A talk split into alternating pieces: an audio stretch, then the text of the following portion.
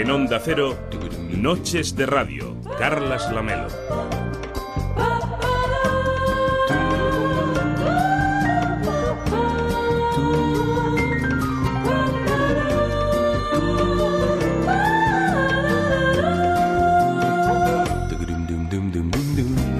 ¿Qué tal? Muy buenas noches. Hoy venía caminando por la Rambla y pensaba en la política americana. Podemos hacernos la falsa idea de que la entendemos por las veces que hemos visto su funcionamiento en el cine o en las series de televisión, pero claro, no es lo mismo ser el presidente del ala oeste de la Casa Blanca que el de House of Cards. Nada tiene que ver Scandal con Designated Survivor, por ejemplo. Todos son presidentes, todos los protagonistas de estas series, todos son presidentes de esta que pasa por ser la nación más poderosa de la Tierra. Pero claro, cada uno lo es a su manera, igual que Obama o Trump, que tampoco son lo mismo, aunque ambos sean hijos políticos de las redes sociales y también de su influencia, y ambos las han usado para ganar las elecciones americanas. ¿Qué ha movido en este caso a los americanos a escoger a alguien como Donald Trump para decidir el futuro del planeta, nada menos? ¿Qué ha pasado con los analistas que decían que nunca conseguiría ser el candidato republicano y mucho menos el presidente? Y aquellos que tras su elección se apuraban a diluir el programa electoral de Trump asegurando que aquellas sonatas o flamas que hacían durante la campaña eran solo fruto de eso, justamente de la campaña, que luego gobernaría diferente, que sería presidente y que tendría que cambiar alguno de sus hábitos, que abandonaría Twitter, por ejemplo, y que se daría un baño de realidad. Todos escuchamos a muchos de estos expertos aireando sus deseos en formato predictivo pero la verdad es que van pasando los meses y la cosa la cosa no les da la razón, la realidad no les da la razón. Trump sigue siendo Trump y sus formas siguen siendo el Trump style. Y aunque queda tiempo, los presidentes americanos, dice la tradición, suelen cumplir con los dos mandatos constitucionales. Así que habrá que ver si acabará Donald Trump sus cuatro años de presidencia, si renovará cuatro años más o si, como desean muchos, habrá un impeachment o algo peor. Demasiadas preguntas para pensar en un presidente que genera titulares sonoros a diario. Y atención también, muchas de sus decisiones tienen consecuencias impredecibles sobre la primera potencia mundial. ¿Qué hace que América sea el mejor país del mundo? ¿Vas a decirles sin reírte a los estudiantes que América es tan maravillosa y cuajada de estrellas que somos los únicos en el mundo que tenemos libertad? Canadá tiene libertad, Japón tiene libertad. Reino Unido, Francia, Italia, Alemania, España, Australia, Bélgica tienen libertad. Hay 207 estados soberanos en el mundo y 180 tienen libertad. Veamos. En cuanto a ti, ah, Pijilla, por si por casualidad entras en una cabina a votar, hay varias cosas que deberías saber y una de ellas es que no hay una sola prueba que apoye la afirmación de que somos el mejor país del mundo. Somos el séptimo en alfabetización, el vigésimo segundo en ciencia, el cuadragésimo noveno en esperanza de vida, el 178 en mortalidad infantil, el tercero en ingresos por hogar, el cuarto en mano de obra y el cuarto en exportaciones. Somos líderes mundiales en solo tres categorías. Número de encarcelados per cápita, número de adultos que creen que los ángeles existen y en gastos de defensa, ya que gastamos más que los 26 siguientes juntos.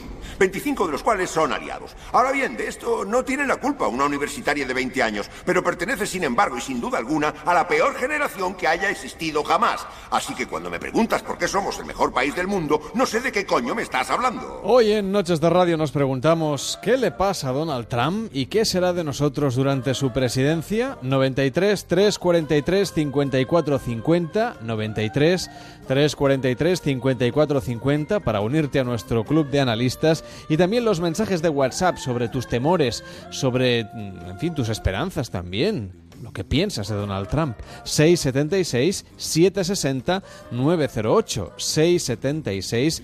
676-760-908. Queremos oír tus notas de voz también en facebook.com barra en arroba noche radio en Twitter y en el correo electrónico noches arroba onda cero.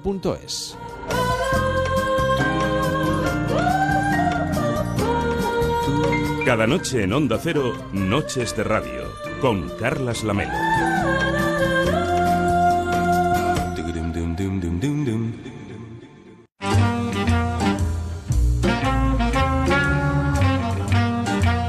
El cóctel de esta noche.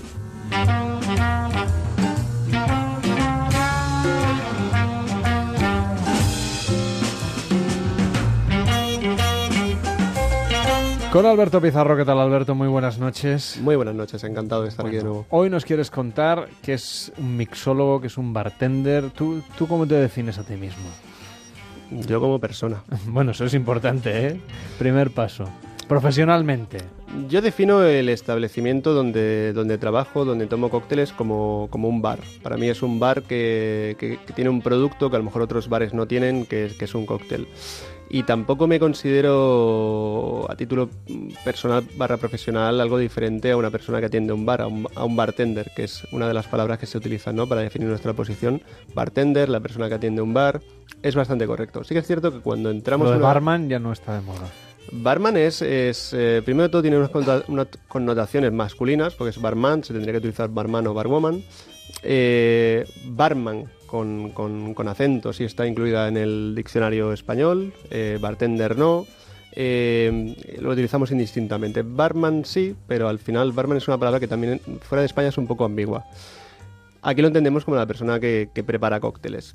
El mixólogo, que es la, nueva palabra desde hace unos años, tiene mucho que ver con el producto final, con el cóctel en sí, con el sirope, con el licor, etcétera pero no tiene tanto que ver con la parte del servicio a la persona. Un mixólogo puede ser una persona que haga cócteles en un laboratorio, los presente a un concurso, a una nota de prensa, trabaje para una marca determinada, pero no se le antoja ese trato especial con, con, la persona que al final define lo que es nuestra profesión. O sea, no está detrás de la barra, no charla con el cliente, no le aconseja. Sí, una persona puede ser mixólogo y barman a la vez, eh, mm. siendo la misma profesión, pero puede tocar esos dos puntos, ¿no? La parte de, de, de barman, que se presupone más atenta por el cliente, y, y la parte de mixólogo, que es esa parte que tiene más interés en, en, en la bebida o simplemente puede ser especial, es, estar especializado en una en otra, es un lío. Al final yo digo que trabajo en un bar. Y ya está.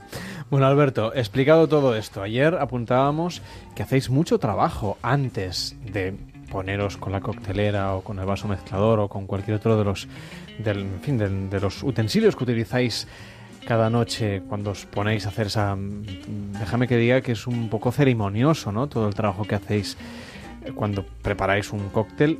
¿Cómo es ese trabajo previo en el que tenéis no solamente que escoger los ingredientes, ni las bebidas que os vienen ya industrialmente preparadas, sino todo aquello que es un poco más artesano, esos siropes que, que elaboráis, esas mezclas o premezclas, lo que es la mise en place de los cocineros?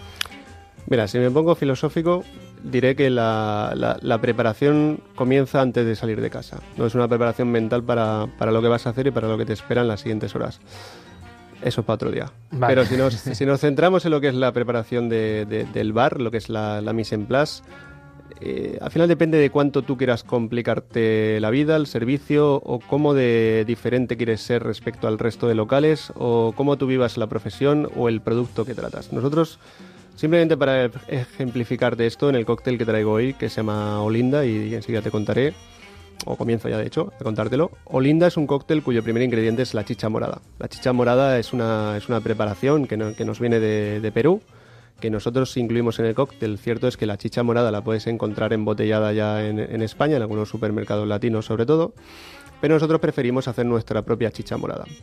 La chicha morada es una preparación que se hace a partir del maíz morado, una variedad de, maíz morado que tenemos que tenerla junto a una serie de ingredientes como son canela, como son diferentes especias y la peladura de una piña, por ejemplo, la piel de una piña, en una cazuela más o menos, para que te hagas la idea, unas 12 horas. Entonces, no acaba aquí el proceso. Una vez que tenemos eh, durante 12 horas, vamos, si lo hacemos en, el, en la cocina del local, o a veces esto lo hago, lo hago en casa porque no puedo tener 12 horas eh, la cocina del local eh, ocupada. ocupada, exacto, porque no, no, facturaríamos. Pues significa que, obviamente, no tienes que estar 12 horas delante del producto, pero tienes que estar más o menos pendiente. Cuando esto acaba, aparte de filtrarlo, de corregirlo de, de algún tipo de sabor, tenemos que con él construir un sirope, un sirope que hacemos con un, con un azúcar muscovado, con un azúcar moreno muy, muy, muy puro, y imagínate, eso es solamente para uno de los ingredientes del cóctel.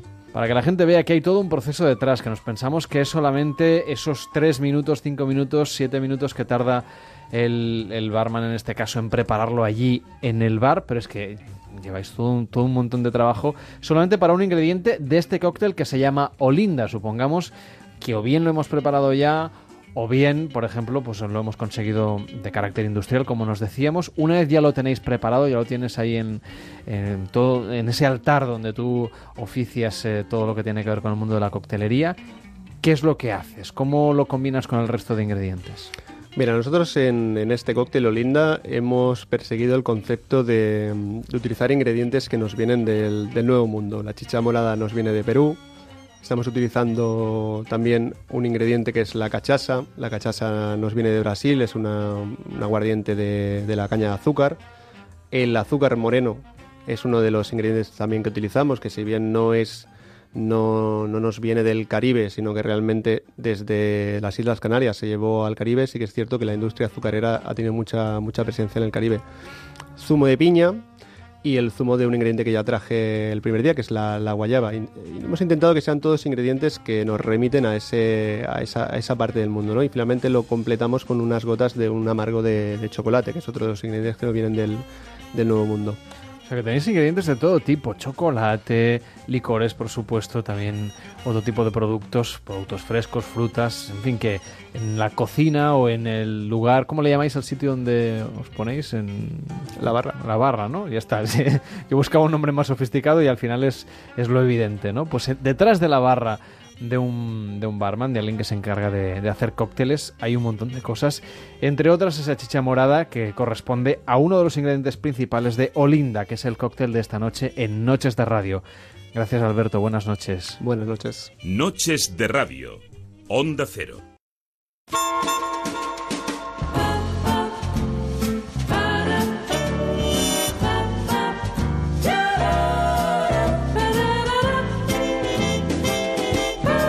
Participa en Noches de Radio. 93 343 5450. Participa en Noches de Radio. Envíanos tu nota de voz por WhatsApp al 676 760 908. 676 760 908. Llevamos ya unos cuantos meses con Donald Trump en la presidencia de los Estados Unidos y cada día se generan titulares sobre sus decisiones y también sobre sus formas, sobre todo sobre sus formas, mensajes que corren por las redes sociales y que se comparten como si fueran fruto del trabajo de un guionista de una comedia de situación. Today I'm very proud of myself. They're bringing drugs, they're bringing crime. I am officially running for President of the United States, I will be the greatest jobs president that God ever created. But we have people that are stupid. I don't need anybody's money. It's nice. El problema es que lo que decida el presentador del Aprendiz, un reality show parecido al jefe infiltrado en Estados Unidos, tiene consecuencias en la economía, la diplomacia, las relaciones internacionales, la bolsa o el medio ambiente. Así las cosas, parece relevante saber cómo podemos entender la figura de Donald Trump y lo que está haciendo en su paso por el despacho Oval. Quiero saludar a Juan María Hernández Puertolas. ¿Qué tal? Muy buenas noches. Hola, buenas noches. Ah, he leído varios artículos tuyos tratando de esbozar un digamos un retrato de lo que es la figura de Donald Trump. No sé si podemos resumir más o menos las causas que lo han llevado a la presidencia de los Estados Unidos para luego tratar de entender las consecuencias que tuvo este resultado electoral que, como decíamos al principio del programa, muchos analistas pensaban que eso era absolutamente imposible. Sí, hay dos formas de entenderlo. Una es la tesis del accidente, el accidente que es que la su rival pues no era muy muy una, una candidata muy muy fuerte, Hillary Clinton, que a pesar de todo ganó más votos populares que Trump y que bastaron 70.000 votos en tres estados muy concretos para que el, desenlace de las elecciones hubiera sido muy distinto. Pero bueno, eso sería un poco negar la legitimidad de la victoria de Trump. Las reglas son las que son y en ese sentido gano. Yo, yo diría que había tres razones fundamentales. Una, una serie de gente que eh, sería un poco paralelo aquí al, al tema de la casta, que está muy harta con la clase política de Washington, porque es un sistema que se designó para el consenso y ahora como está muy polarizado ideológicamente es muy difícil llegar a consensos. En la época de Bill Clinton, en la época de Bush Jr., en la época de Obama. Y ese, ese, ese colectivo, dijéramos, antisistema ha votado a Trump principalmente porque era una figura trabiliaria distinta del político tradicional. En segundo lugar están los damnificados de la globalización. En algunos estados, pues, Ohio, generalmente en los estados del medio oeste y en el centro, en algunos estados del sur, pues hay una serie de gente que ha sido, eh, por la competitividad de otros países, ha visto que sus tradicionales medios de vida, eh, pues ya, ya no tenían, ya no tenían sentido desde el punto de vista económico. Y en tercer lugar, no sé si llamarlo directamente racismo, pero es evidente que hay una cierta resistencia por parte del centro del país, desde el punto de vista cultural, hacia las élites del oeste, que estarían representadas por California, San Francisco concretamente, y por el este, que sea Nueva York, Nueva Inglaterra, etcétera. Es un país, en definitiva, muy polarizado. Yo creo que de ese cóctel ha salido una figura tan, tan extraña, por así decirlo, como Donald Trump. Nos hablabas de los antisistema, pero son unos antisistemas muy diferentes de la idea mental que tenemos en Europa de lo que es ser antisistema. Sí, realmente. Por ejemplo, hay un, un tema que ahora está saliendo en, muchos medios que es toda la, epidemia de los opiáceos, por ejemplo, y eso es la, ley que dicen de las consecuencias imprevistas. Una ley que en principio es un país que, como sabemos, desde el punto de vista sanitario, pues es un sistema que protege mucho menos a los ciudadanos que en, Europa, pues Bush Jr., en el mandato de Bush Jr., se amplió la cobertura de medicinas. Eso empezó a los en plan de los analgésicos, eso llevó a una epidemia de opiáceos, etcétera, que realmente ahora es, el otro día leía que en Ohio está muriendo más gente de, de por sobredosis que en accidentes de circulación. Realmente es un, es un tema tremendo. Todo es un caldo de cultivo para gente de alguna forma desesperada. Eso en ese sentido se ve, es el antisistema a los que yo me refería. ¿Y tú crees que estos antisistema están viendo saciadas sus expectativas en estos primeros meses? Yo creo que aquí enlazaríamos en el otro gran tema, que es el famoso populismo. ¿no? El populismo, pues normalmente siempre basado en la existencia de un enemigo exterior, en este caso por los diferentes, hizo campaña contra los mexicanos, sobre todo el tema del Islam, etcétera, etcétera. Y luego también uh, buscar soluciones fáciles a problemas complejos. Y lo estamos viendo, por ejemplo, con la contrarreforma sanitaria. El populismo de este tipo tiene poco recorrido, aunque evidentemente llevado a los extremos pues puede llegar a, una situación como la que lleva a, Venezuela. Afortunadamente para los Estados Unidos tienen un sistema con autodefensas y contrapoderes que es poco, vamos por decir, imposible que llegara a una situación casi de Estado fallido como, como está pasando en Venezuela. Sí, bueno, pero uno de los, eh, de los contrapesos suele ser, por ejemplo, el papel de la prensa Em, el, si algo tiene Donald Trump o donde hay una cierta unanimidad en Estados Unidos es en la inmensa mayoría de las cabeceras de los periódicos, de los editores de revistas, de las cadenas de televisión y de radio, no tienen em, una muy buena imagen ni, ni, transmiten una muy buena imagen del presidente. Sin embargo, parece que le afecta poco, tanto personalmente como desde el punto de vista de el atractivo político. Hay un, fenómeno estructural. Eh, hace 20, 30 años, en la época de, bueno, en, general en la, en la, recta final del siglo XX,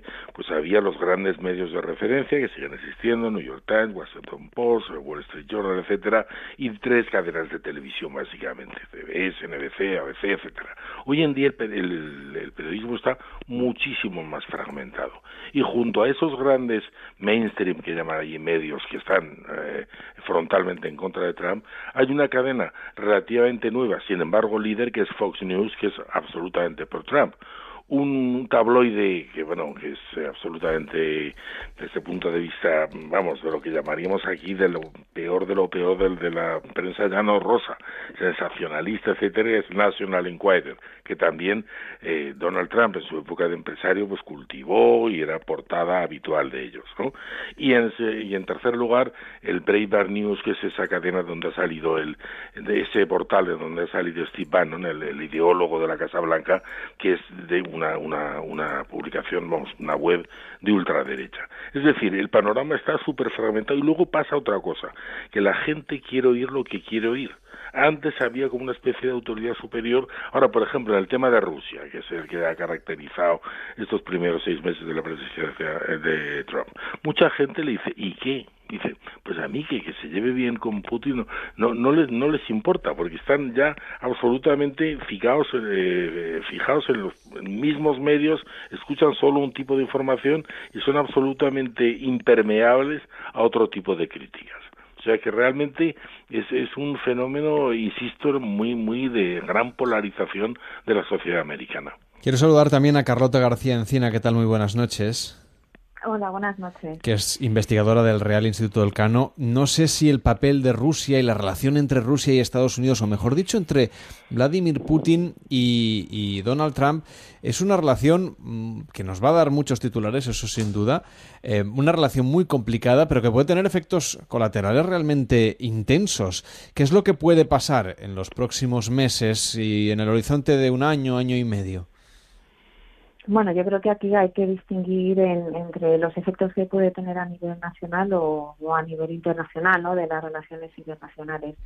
Yo creo que a nivel nacional, eh, eh, un poco como, como se ha dicho ahí, o sea, el caso del tema ruso no, no acaba de, de calar en, la, en los americanos. O sea, ellos tienen eh, una, otros, otras eh, prioridades como el tema del empleo, no toda esa clase media baja, eh, blanca trabajadora que ha apoyado Donald Trump sigue creyendo en él y sigue esperando que esos empleos vuelvan y por lo tanto cuando les hablan del tema ruso pues todavía pues, es algo que, que lo dejan en un segundo término. Luego ya a nivel de, de, relaciones internacionales, pues la cosa es algo más complicada, ¿no? Porque hablar de las relaciones entre entre Rusia y Estados Unidos es hablar de alguna manera también lo que está pasando en Siria, eh, lo que está pasando en, en Oriente Medio, eh, el tema de las sanciones, la relación con Europa, entonces eh, evidentemente esos daños colaterales eh, se pueden ver en el, en el medio y largo plazo, claro que sí. Juan María, ¿cómo lo ves tú? Bueno, al margen de eso hay un problema y mm, volvemos a lo, a lo de antes, lo que llaman en inglés el delivery. Es decir, eh, todas esas promesas que ha hecho, unas afortunadamente, como rectifica, está rectificando sin decir que rectifica, porque todo es un tanto paradójico, pero revela una gran ineficacia. Uno de los lemas de la campaña era Drain the Swamp, vamos a drenar la ciénaga, que se ha convertido en Washington. Pero sin embargo, un hotel de su propiedad a cinco manzanas de la Casa Blanca es el símbolo de la ciénaga, es donde están ahí los diplomáticos chinos, eh, eh, todos los lobistas, etcétera, haciendo negocios en un hotel de la propiedad del presidente. O sea, es el conflicto de interés permanente. Y luego esa ineficacia que se suponía que un empresario de éxito pues es una persona eficiente y de escoger bien a sus colaboradores, se está demostrando como un fracaso. Una, una anécdota simplemente. Eh, hablaba el otro día con un diplomático, no se recuerda que hayan pasado seis meses en las últimas administraciones sin que Estados Unidos haya nombrado un embajador en España. Estamos todavía sin embajador, porque los anteriores, que eran muy, muy del Partido Demócrata, muy amigos de Obama, pues evidentemente cuando juró el cargo Donald Trump se fueron. En el Departamento de Estado, el Ministerio de Asuntos Exteriores, hay docenas, casi centenares de, vacantes por llenar, con lo cual es una administración como muy coja en ese sentido. Y claro, para enfrentarse a un mundo legislativo tan complicado como el americano, de grandes pactos, tanto en la, en, la Cámara de Representantes como en el Senado, eso es, es, muy difícil. ¿Cuál es la posición un poco de Trump? Pues que la culpa la tienen los dos partidos tradicionales. Entonces eso sí que es un poco inquietante de cara, pues no sé, a desobedecer las leyes o a desafiar a, las, a los jueces, etcétera, etcétera. Que pasó un, un momento con aquellos eh, decretos anti-inmigración, pero parece ser que luego, pues mejor aconsejado, no ha seguido en esa línea. Pero eso sí que es un tanto inquietante. Hombre, no me refiero a una deriva tan autoritaria tipo Putin, Erdogan, etcétera, pero realmente esa marcha sí que parece que le va, claramente. Carrota, ¿qué consecuencias puede tener para España eh, la presidencia de Donald Trump y, por ejemplo, esa situación, que no tenemos representación diplomática aquí, en marcha? Eh, bueno, por ahora las cosas siguen tal y como las dejó Barack Obama, o sea que ahí pues eh, la embajada y todas las, las relaciones que hay bilaterales siguen tal y como se dejaron, ¿no? Sin ninguna directriz que de que, que, cambie, ¿no? Pero yo también creo que hay que, notar que, en muchas áreas las cosas y la política no, no ha cambiado, no ha habido algunas variaciones. Suele haber, yo creo que, que se puede decir variaciones sobre un mismo tema, ¿no? Como en caso de la política hacia Oriente Medio y tal. Pero bueno, volviendo al tema de, de España, yo creo que la relación entre Estados Unidos y España hay que distinguirla entre dos ámbitos.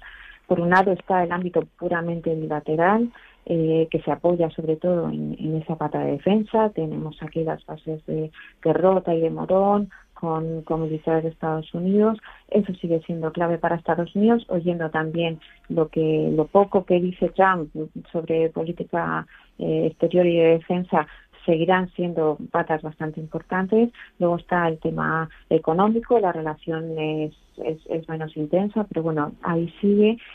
Y eh, lo que sí sabemos de Trump es que él le gusta mucho más el bilateralismo que el multilateralismo. Entonces eh, se puede ver como cierta oportunidad el hecho de que, de que Donald Trump o su administración quiera primar pues, eh, esas relaciones bilaterales en, en vez de relaciones con otro tipo de organizaciones. Y bueno, pues ahí eh, si se pueden llevar bien las relaciones bilaterales, pues incluso se podría sacar provecho.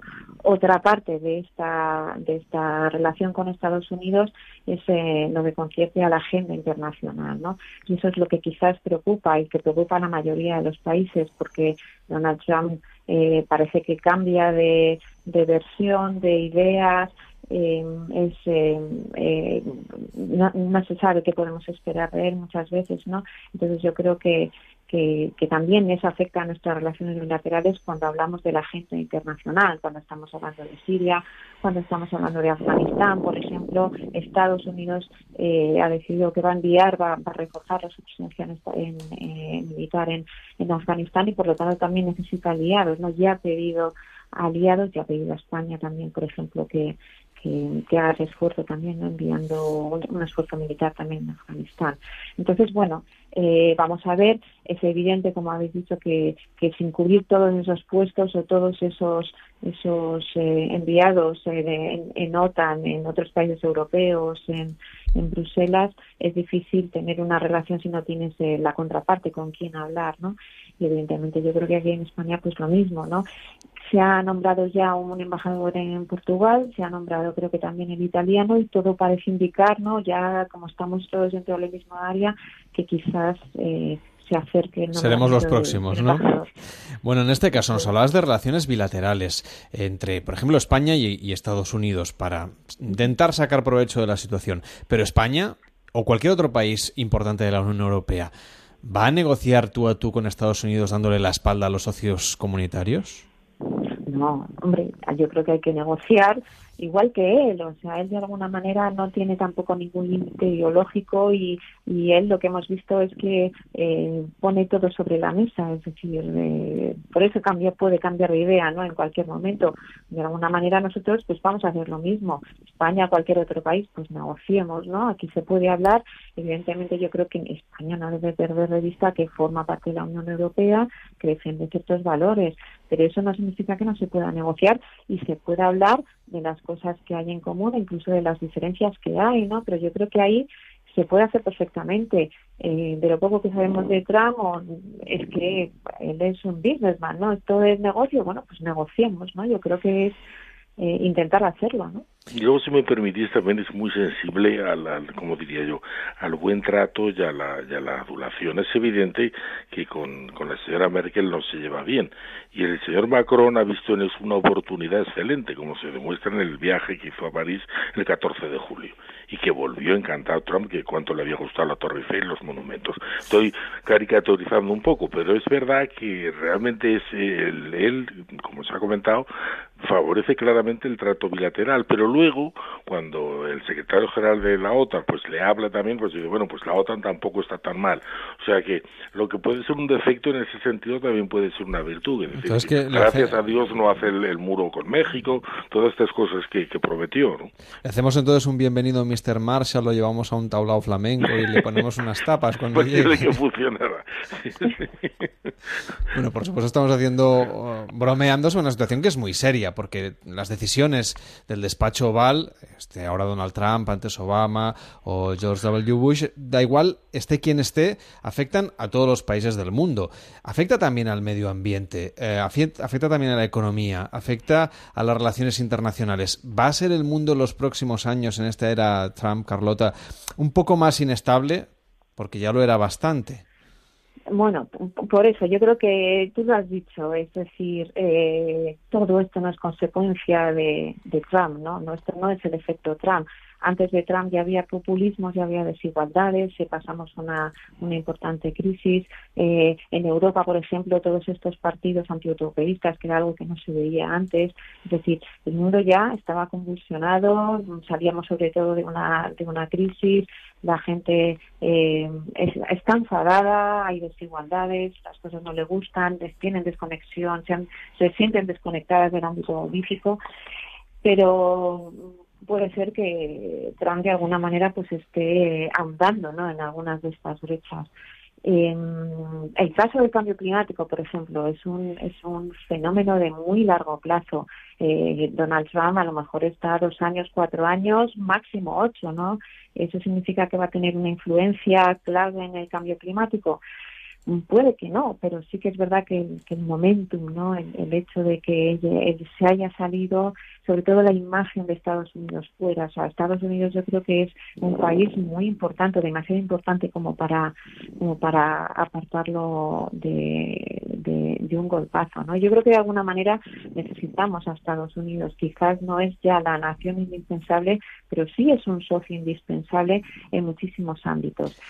Por otro lado, yo creo que también hay que seguir pensando que a pesar de Trump, de, a pesar de esos bandazos, de, esas dudas, eh, por debajo las cosas siguen funcionando. Por ejemplo, la cooperación eh, antiterrorista, eh, pues los lazos diplomáticos, tenemos también a Tillerson, a Mattis, a McMaster que tratan un poco de, de, de salvaguardar un poco las las cosas, ¿no? Pero sí que em, em, eh, puede tener un efecto nocivo, ¿no? En cambio, en algunos de los problemas, pero también positivo, ¿no? En Europa eh, estamos diciendo, uff, menos mal que ha llegado Trump, porque si no parece ser que nunca nos hubiéramos puesto de acuerdo para dar un empujón verdaderamente a esa Europa de la defensa, ¿no? Eh, incluso en el, eh, en el tema de la reforma sanitaria, el Obamacare, los demócratas incluso están sorprendidos porque no sabían que el, que el, que el era, era mucho más popular de lo que se sabía, o sea que de alguna manera está popularizando algunos temas que, que antes no lo era tanto, ¿no? En Europa, el unirse, el tema de la defensa, el cambio climático, ahora todo el mundo defiende el cambio climático por, por la postura de Trump, ¿no? O sea, parece que todo lo que él ataca de repente aglutina eh, intenciones alrededor del mundo. Nos hablabas, Carlota, de Europa y, me gustaría que, que mm, reflexionemos un poco sobre lo que puede ser de nosotros en el sentido interno. Es decir, hemos explicado, nos ha explicado Juan María algunas de las causas del triunfo de Donald Trump, pero no sé en Europa el tema del populismo si de alguna manera podemos caer en la, misma situación. Tenemos el caso de Polonia, por ejemplo, eh, tenemos eh, populismos que están creciendo de, diversa índole, nacionalismos alrededor del continente europeo. Ya sé que es difícil que tengamos algún Donald Trump por aquí, pero bueno, no es una locura imaginárselo. No, pero yo creo que la elección de la, victoria de Macron de alguna manera ha calmado un poco los pensamientos más pesimistas. Eh, parece que eh, Europa quiere, quiere reforzarse se lo tiene que volver a creer. Yo recuerdo eh, uno de los últimos viajes de Barack Obama a Europa, no fue a Bruselas, no fue a Londres, fue a Hamburgo, fue a Alemania y fue un discurso maravilloso diciéndonos a los europeos este invento de la Unión Europea es un invento eh, que nosotros mismos nos lo tenemos que creer y una de las mejores cosas que ha pasado.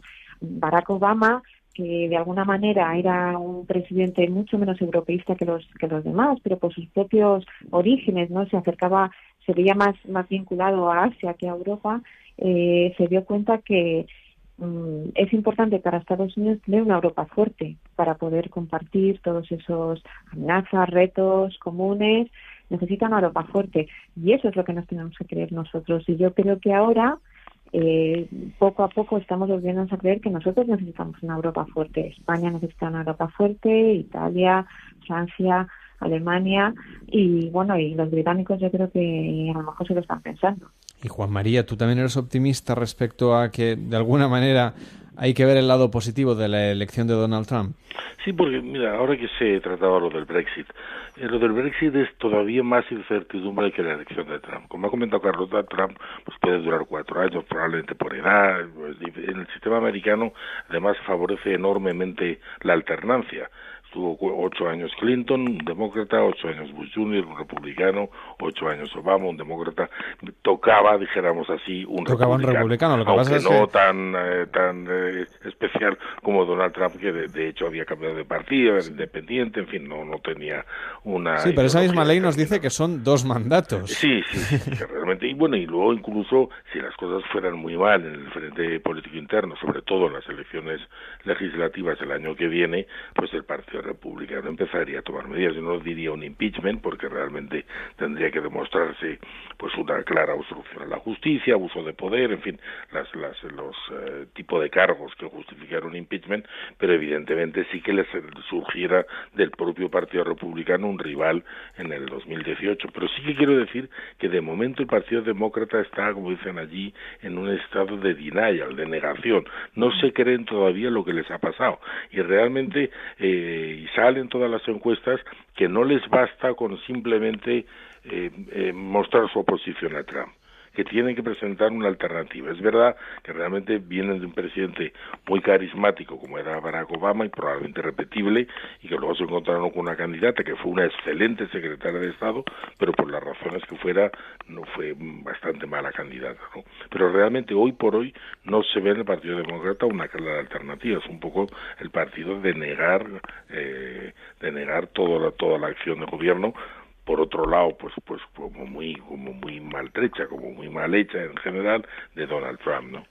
Hablábamos de lo importante que son los medios de comunicación para cualquier candidato político, cómo Donald Trump ha llegado a la cima sin tener a los principales medios periodísticos de su lado, ni tampoco ahora que está ostentando la presidencia. Queremos saber qué otros aspectos son relevantes de la figura de Donald Trump desde el punto de vista de su relación con el ciudadano. Marta Pla, ¿qué tal? Muy buenas noches. Hola, buenas noches, ¿qué tal? Es asesora personal y corporativa de imagen y, ayuda también pues, a, establecer una imagen de liderazgo. ¿Qué rasgos positivos y negativos tiene Donald Trump desde el punto de vista de su imagen, de la imagen que transmite a los americanos y a la sociedad internacional? Bueno, pues uh, Donald Trump uh, es decir que tiene una, una imagen muy estudiada que es observada al detalle en cada acto público que él aparece, ¿no? Entonces, aunque no lo parezca, es una imagen súper estudiada.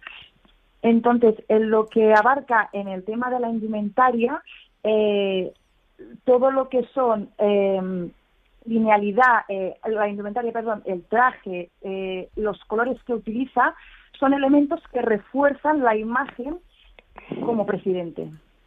O sea que de alguna manera sigue cuidando su imagen pese a que, eh, bueno, de alguna manera se le ha ridiculizado muchísimo, sobre todo lo referente al peinado, a la longitud y el tipo de nudo en las corbatas, etcétera. Sí, no, no, a ver, sí que en este aspecto de la estética capilar se había ah, puesto en duda si era natural o, o no, pero en el tema de la imagen en indumentaria sí que está totalmente estudiada. Los colores que utiliza, que transmite con ellos, las linealidades de la, del tipo de ropa, eh, si transmite una, más que, una imagen perdón, eh, más segura, estable, masculina, distante, elegante, seria. Todo esto influye. Y Juan María, ¿tú crees que está dando una imagen a la talla de la cuestión presidencial? Es verdad que Obama, pues eh, que es el precedente en este caso, pues tenía una imagen impecable, podríamos decir. No sé eh, qué tal la imagen, un poco más, si quieres, frívola, eh, menos política, pero que al final también es muy importante para los electores. Efectivamente, y además en, más en Estados Unidos donde la familia pues está en primera línea de fuego, por así decirlo. Incluso se comentaba, eh, un tanto irónicamente, pero en el fondo con, con, cierta razón, que a lo mejor el regreso de Melania y de Barron, de su hijo en común de 11 años, a la Casa Blanca moderaría su ímpetu de, de, de, de enviar tweets a altas horas de la madrugada continuamente. Lamentablemente no ha sido así. La imagen también es que partimos de un, de un expresidente que, que se decía prácticamente que andaba sobre las aguas. Nadie hay más elegante con un traje gris y una camisa blanca que Barack Obama. Eso realmente es, es, un, es un precedente muy difícil de, de superar. Pero evidentemente el tema de, de, la imagen y efectivamente, como comentaba la compañera, el tema capilar, pues realmente ha sido objeto de bastante ridículo en Estados Unidos. Bueno, hoy hemos podido hablar sobre la figura de Donald Trump y tratar de saber cuáles van a ser las claves de los próximos meses de un triunfo electoral que el verano pasado la verdad es que no dábamos eh, por seguro ni muchísimo menos. Hoy lo hemos hecho con Juan María Hernández Puertolas, que es periodista y que es experto en temas relacionados con los Estados Unidos y su presidencia. Que vaya muy bien y muy buenas noches. Muchas gracias, buenas noches. Con Carlota García Encina, que es investigadora del Real Instituto del Cano. Que vaya muy bien también, muy buenas noches. Buenas noches y gracias. Y con Marta Pla, que es asesora personal y corporativa de imagen. Ha sido un placer también saludarte y dar ese punto muy importante de la imagen del político. Hasta la próxima. Buenas noches. Gracias, buenas noches.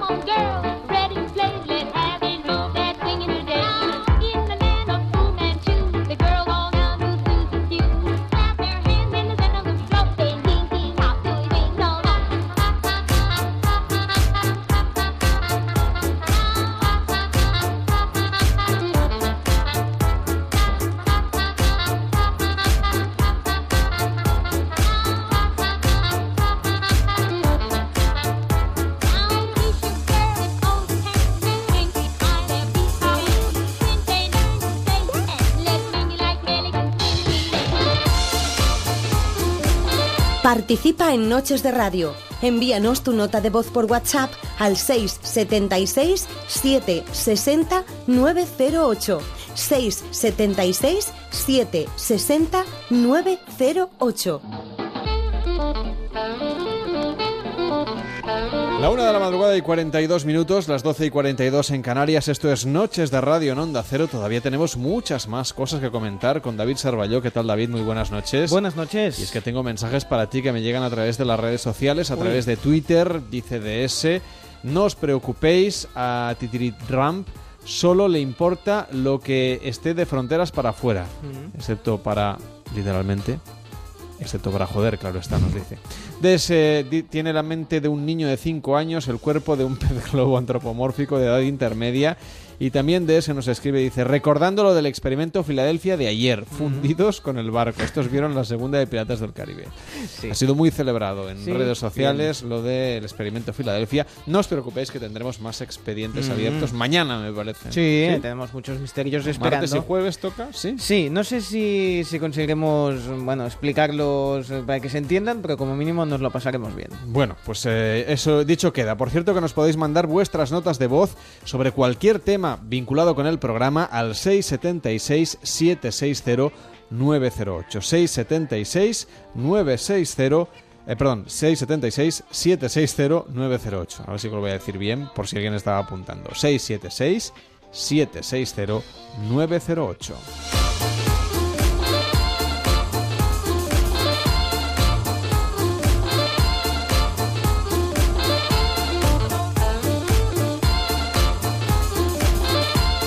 En Onda Cero, Noches de Radio, Carlas Lamelo.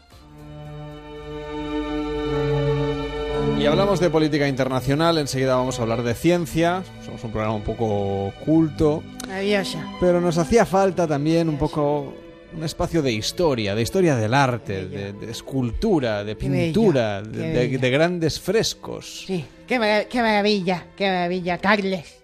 Carles, qué, ganas tenía de poder intervenir en, tu- en tu programa, aquí tu, tu programa, para poder hablar de todo esto, eh, disfrutando estas horas eh, eh, de un buen vino, eh, de una buena película, de un Bueno, fresco, Una película no, que, es- Bueno. que estamos en la radio. eh, de un fresco. El fresco, de mi vecino, que está siempre regando la- las plantas a estas horas y los deja todos empapados. Terrible, terrible, Carles, terrible. Hay que hablar más de Botticelli, de Leonardo, a estos temas interesantes que abordas en tu programa. De, de las tortugas ninja De- sí, de Rafael, eh, el, el de los muchachos. Bueno, a, a ver, quiero que habléis de estos temas tan interesantes. He, he- he visto que tenemos un oyente que nos dice, eh, se Hombre, llama... uno no, tendremos más de Por uno. supuesto, por supuesto, Pero- porque se llama, se llama Publio Cornelio Escipión. Sí. Ya te digo yo cómo me he puesto, solo de imaginarlo, con un cuerpo romano ahí, todo, todo aceitoso, comentando desde su casa lo- los mensajes. Me encanta tu Y de programa. y estos vamos a hacer un especial de películas de gladiadores. Me encantan las Mañana en concreto. ¿A ti te gusta cuando tu perro te frota y te frota? bueno, Mañana no os lo perdáis porque tenemos, es jueves, será jueves, bueno, ya es jueves oficialmente, pero en el programa de mañana, como es habitual, los jueves eh, por la noche, que ya es viernes, abriremos nuestra webcam en el estudio y traeremos artículos de Sex Shop para comentar. Y los de mañana, que no recuerdo los nombres, pero todos tienen un nombre, uno se llama Espartaco, otro se llama algo así, mañana lo contaremos. Es que no lo recuerdo, pero, pero es verdad que tiene un nombre muy peplum. Peplum. Mañana podemos hacer una sección bastante peplum. voy a ir pidiendo dos peplums ya inmediatamente. ¡Qué maravilla! Mañana películas de gladiadores aquí en Noches de Radio, un poco de sexo gladiador o de Ninja Warrior o algo así. ¿eh? Muy warrior todo. Exactamente. Bueno, señor Sens, que vaya muy bien. Muy Gracias, buenas noches. gracias. ¿Qué tal, Nacho Encinas? ¿Cómo estás? Muy buenas noches. Muy buenas noches. ¿Cómo Pues estoy un poco enfadado, sinceramente, porque mañana no puedo venir. Yo, a mí me han dicho de venir los miércoles. Yo quería venir el jueves por lo que estoy Pero escuchando. vente, sí, sí, vamos ¿Ah, sí? a ver. Pon la webcam. Por venir puedes Ah, vale, venir vale. igual. Perfecto, pues puedes webcam. probar el, el, el Espartaco, el... Ahora lo voy a mirar, a ver cómo se llama. Por, por curiosidad, Vamos, comentando de es que momento. hablo ¿no? de- ¿Tú recuerdas, David Sarballó? No, no porque me ha dado un poco de miedo. Pero bueno, ya mañana Bueno, ya, ya saben los oyentes, mañana tenemos artesanía de la buena, es decir, a- armas de destrucción masiva de carácter sexual que vamos a comentar aquí en Noches de Radio. Pero también tenemos un espacio dedicado al mundo 2.0, a los blogs, a los blogueros, a los youtubers, a toda esta fauna y flora que corre por internet y que Nacho Encina selecciona los más interesantes. No vamos a hablar aquí de gamers, ya lo, podi- ya lo hemos hecho a otros veranos, ni vamos a hablar aquí tampoco del fenómeno de las it girls, ni todas estas cosas. O Bueno, sí. ya veremos. Ya veremos. Habrá que verlo, no Bueno, del todo, Hoy hablamos de ciencia, ya lo hicimos ayer, pero hoy queremos saludar a Javier Santaolalla. ¿Qué tal? Muy buenas noches. Hola Javier, ¿qué tal? Buenas noches. Lo tenemos por aquí. Parece que sí, no, sí. Hola. ¿Qué tal Javier? Bueno, no tenemos a Javier. Pero en cualquier caso... Esto es porque está en Canarias y va con retraso el, el- el directo. Hombre, si hemos hablado, vamos a hablar luego con Londres también, por cierto, aquí en Pues Noches de también. Radio. Así que no, no os preocupéis, que hoy vamos a hablar también de economía. Es decir, que tenemos un montón de temas. Si vosotros tenéis un blog, si seguís a algún youtuber, si tenéis un canal de YouTube y tenéis contenido interesante que queráis compartir en las redes sociales de Noches de Radio, mandadnos un correo electrónico a facebook.com barra Noches Radio o a noches arroba onda cero punto es, o bien nos podéis mandar una nota de voz al 676 760 908 676 760 908 porque queremos conocer a la gente que cuelga contenido interesante en internet. Como Javier Santaolalla, ¿qué tal? Muy buenas noches. Hola, muy buenas noches. ¿Qué tal? ¿Cómo estáis por Canarias? Bueno, bueno, perfectamente. Como siempre, aquí esto es el paraíso. No, no, la verdad es que tenemos que pedir un año, David, a hacer el programa en Canarias directamente. Totalmente. Ahí Primero no- empezaríamos antes. Es verdad. Acabaríais antes también. Acabaríamos antes. Aún no hemos empezado ahí. Y además, eh, bueno, disfrutaríamos de las maravillas de las Islas Canarias, de su gastronomía, de las playas, de su ¡Qué gente. maravilla! Del carnaval también, ¿no? Eh, Sí, pero nosotros solo estamos en verano. A ver si, si nos Ah, tenemos que, que- si tenemos que ir al carnaval, vamos. No, Especial No nos cuesta Radio. nada disfrazarnos, es un momentito. Bueno, tú además de, de hablarnos de Canarias, en realidad te hemos invitado para hablar de la divulgación científica. Eh, ayer, justamente, eh, tratábamos la cuestión aquí en Noches de Radio y queríamos saber cosas sobre por qué cuesta tanto que haya vocaciones científicas en nuestro país. Y sin embargo, esta, este dato contrasta con el interés que suscitan los blogs, los canales de YouTube, las cuentas de Twitter que hablan de ciencia. ¿Cómo lo explicas, Javier? Pues es muy, yo creo que es difícil de entender, pero la realidad es que, por desgracia, hay muchísima mala fama y, y muchísimos prejuicios acerca de la ciencia. La gente desde el colegio yo creo que ya se le coge manía y cuando la gente eh, ve que la ciencia es otra cosa, porque realmente la ciencia es algo más allá de lo que se ve en la, en la escuela, pues la gente se engancha y te cambia la vida. Una de las cosas que yo más veo es que la gente realmente cuando encuentra algo que le apasiona en la ciencia, realmente le supone un antes y un después en la vida y eso es algo súper bonito. Pero tú además es que lo conviertes en humor, porque a través de Big Bang, eh, científicos sobre ruedas, llegas a hacer monólogos sobre el mundo de la Sí. ciencia. Imagínate, chiste, chistes a los Sheldon Cooper por ahí, sí, sí, sí. Y se hace, la, la gente lo pasa bien, se entretiene y además aprende. Y cuando descubres que puedes entender cosas que en principio tú pensabas que era solo para los cerebritos, eh, te da un gustito por dentro que, que te hace adictivo, te hace adictivo y te entran ganas de saber más. Y como la física de la ciencia nos rodea, pues al final la gente se vuelve bastante adicta al tema. Además, he estado- coteando un poquito y he encontrado un titular que hace poco dijiste, que era algo así como que el 90% del atractivo de la física se pierde en la teoría. ¿Realmente es tan diferente la teoría a la práctica? ¿Nos cuesta como mucho aplicarnos a ella? ¿Nos parece que es muy difícil? Tú lo haces muy dinámico, como comenta Carlos, a través de, pues, de monólogos y en YouTube también es súper divertido todo lo que cuentas. ¿De qué manera hay que, hay que hacerlo atractivo a la gente o, por qué nos cuesta tanto este tipo de contenido encontrarlo? Sí, bueno, de hecho por ese titular me cayó una buena encima porque la verdad que se podía malinterpretar en el sentido de que la teoría no era interesante, pero yo lo que quería expresar es que en las escuelas, por desgracia, eh, muchas veces se da la se, se da la física como una materia absolutamente alejada de la realidad y que se limita a las dos dimensiones de la pizarra. Cuando si la ciencia las pones desde el punto de vista del- de la naturaleza, del experimento, de la curiosidad, pues es, es un disparate. Realmente eso es una pena porque hay muchas ocasiones, mucha gente que, que, que se muere por el camino, literalmente, porque les, les metes con infectores y cosas raras que dices tú, pero estoy para qué quiero esto en mi vida. Y cuando le das la vuelta y le dices, no, que esto es lo que pasa cuando tú te levantas por la mañana y no sé qué, y la gente se engancha y, y realmente es, es un cambio en la forma de, de percibirlo que le das la vuelta al mundo y, y la gente lo agradece y por eso siguen estos blogs y estas cosas porque encuentran el- la punta de gracia de todo esto que se está haciendo. Tú en tu canal eh, Date un Voltio, pues pones títulos como ¿Se puede parar la Tierra? ¿Es posible tele- teletransportarnos? ¿O qué le dirías a un extraterrestre? Supongo que va por ahí un poco la cosa, ¿no? Que tú defiendes que todo es ciencia, que todo es física y que hay que dinamizarlo de alguna manera para hacerlo atractivo y pues para que nos guste a todos. Sí, y bueno, en una charla que di recientemente yo decía, para hacer la ciencia aburrida te lo tienes que tomar muy en serio porque realmente si tú te miras a tu alrededor hay muchísimas películas científicas, series, eh, videojuegos, programas de televisión, o sea, realmente la, ciencia es atractiva y se ve continuamente y para hacerla aburrida te lo tienes que escuchar mucho porque es difícil eh, hablar de agujeros negros de una forma aburrida o de la mecánica cuántica, es algo que no me entra en la cabeza. Y sí, al final eh, cosas tan interesantes como estamos solos en el universo, pues es, es un contenido científico y a quién no le interesa eso. No sé, me parece que, que a alguien que no le interese la ciencia es extraterrestre. ¿Y tú, Javier, crees que estamos o no estamos solos en el universo? Uf, vaya pregunta. Eh, hay una frase que me encanta de- del, del que creo que fue el escritor de la película 2001 Dice en el espacio, que decía que puede que estemos solos o puede que no estemos solos, ambas son terriblemente aterradoras. Eh, y es verdad, porque sentirse solo universo da miedo, pero sentir que hay otra civilización por ahí mirándonos también da miedo. Eh, yo creo que no estamos solos. ¿Tú, David, qué te da más miedo? ¿Pensar que estamos solos o que, o que realmente hay alguien mirando?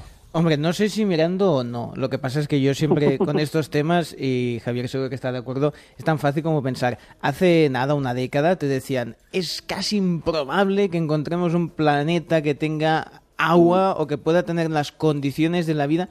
Y estamos hablando de miles de millones de planetas, en miles de millones de sistemas solares que tienen miles de millones de galaxias. O sea, eh, y, ya aquí al lado ya estamos encontrando evidencias mucho más cerca de lo que pensamos de posibilidades de vida, ¿no? Sí, sí, sí, así es. Y de hecho, es que además es un pensamiento muy científico el, intentar ver que, que no somos únicos y que, que no hay nada especial en la Tierra. Es eh, desde la época de- en la que quemaban a los científicos, eh, desde ese momento ya se, se ha metido en, en la genética del científico el hecho de intentar siempre ver que, que no hay nada especial en estar en un planeta como la Tierra. Y en ese sentido es muy lógico pensar que hay otros planetas con otras eh, condiciones con otros estilos de vida que, que a lo mejor no podemos ni imaginar. Claro. ¿A ti te gustaría que llegáramos a establecer contacto con una inteligencia, no sé si superior, igual o inferior, Hombre, inferior es difícil, ¿eh? Viendo según que... Claro. y que venga de otro planeta? Sí, sí, hoy he estado declarando Rajoy, así que encontrar algo inferior a esto es complicado. Eh, bueno, quiero decir que la, la realidad es que, que po- sería, yo creo que el, el, el mayor hito de la historia de la humanidad. Eh, y podría, bueno, tú imagínatelo, entras en contacto con una civilización extraterrestre, ima- imagínate el, intercambio de información que puede haber ahí. O sea, realmente, pues no sé, tanto conocimiento científico, artístico, una civilización que tenga sus Mozart, sus Beethoven. Tú imagínate eh, poder compartir una riqueza como la nuestra con una civilización que esté a la par, pues ya sería algo asombroso. Si estás por encima, pues sería una auténtica locura. Yo creo que sería algo tan bonito. Ojalá pueda yo verlo porque eh, yo creo que sería muy emocionante. Bueno, tienen sus Mozart, sus Beethoven, pero también puede ser que tengan sus Despacito. Claro. No, tú imagínate que, que vienen Tienes tú aquí- mucha fe en los extraterrestres. Claro, vienen aquí y preguntan cuál es su máximo representante y sacas a Trump y la canción que lo está petando y sacas el despacito y se van. O sea, no vuelven aquí. Muertos de miedo. Es posible, de hecho estamos enviando todo el tiempo señales al espacio. Sí, las eso es. señales radiofónicas, las señales televisivas. Y yo no sé, cuando un extraterrestre que esté a 20 años luz, ahora mismo está viendo los programas de hace 20 años, pues no sé, la mamachicho y todo eso. Ah, pues no mira. sé si Es verdad. Bueno, con el- la moda del revival que tenemos aquí Sí. también, ¿eh? O sea, que no, no es una cuestión solo de extraterrestres. Bueno, pues todo el mundo que nos está escuchando, si todavía no conoce el canal de YouTube de Javier Santaolalla, cuéntanos, Nacho, ¿cómo podemos seguirle? Pues eh, en Datum Voltios, el canal principal que tiene en YouTube Javier Santaolalla, y si no, pues tiene también una página web, javiersantaolalla.com, con toda la información recopilada, sus redes sociales, Facebook, Instagram, Twitter. Tienes de todo, ¿verdad, Javi? Sí, Tienes todo lo que se puede. que estar al día. Sí, sí, sí. Y Big Si Bang uniré.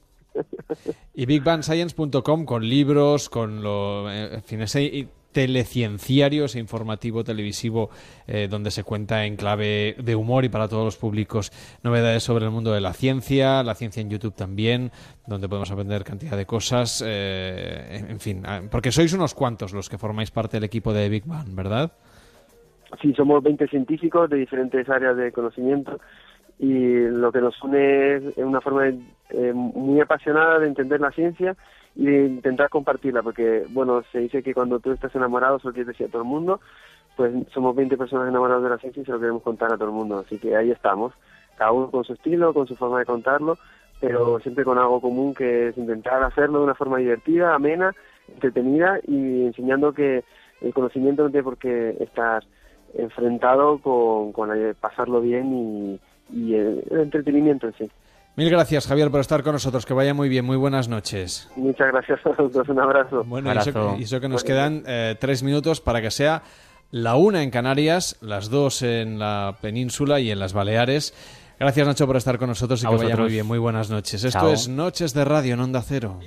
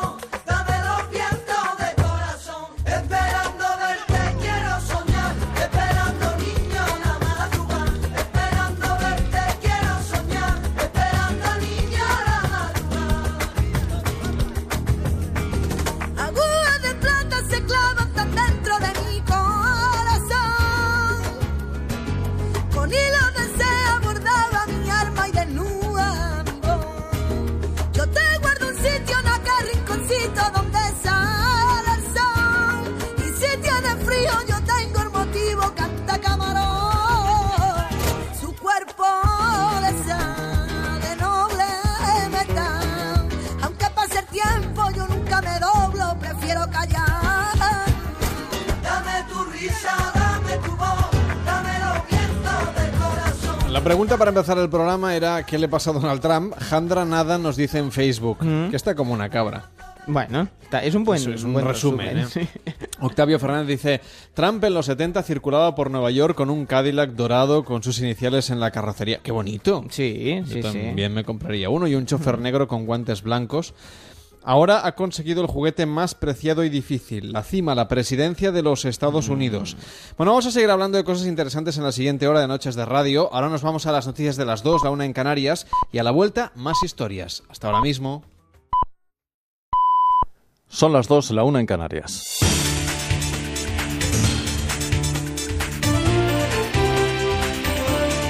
Noticias en Onda Cero.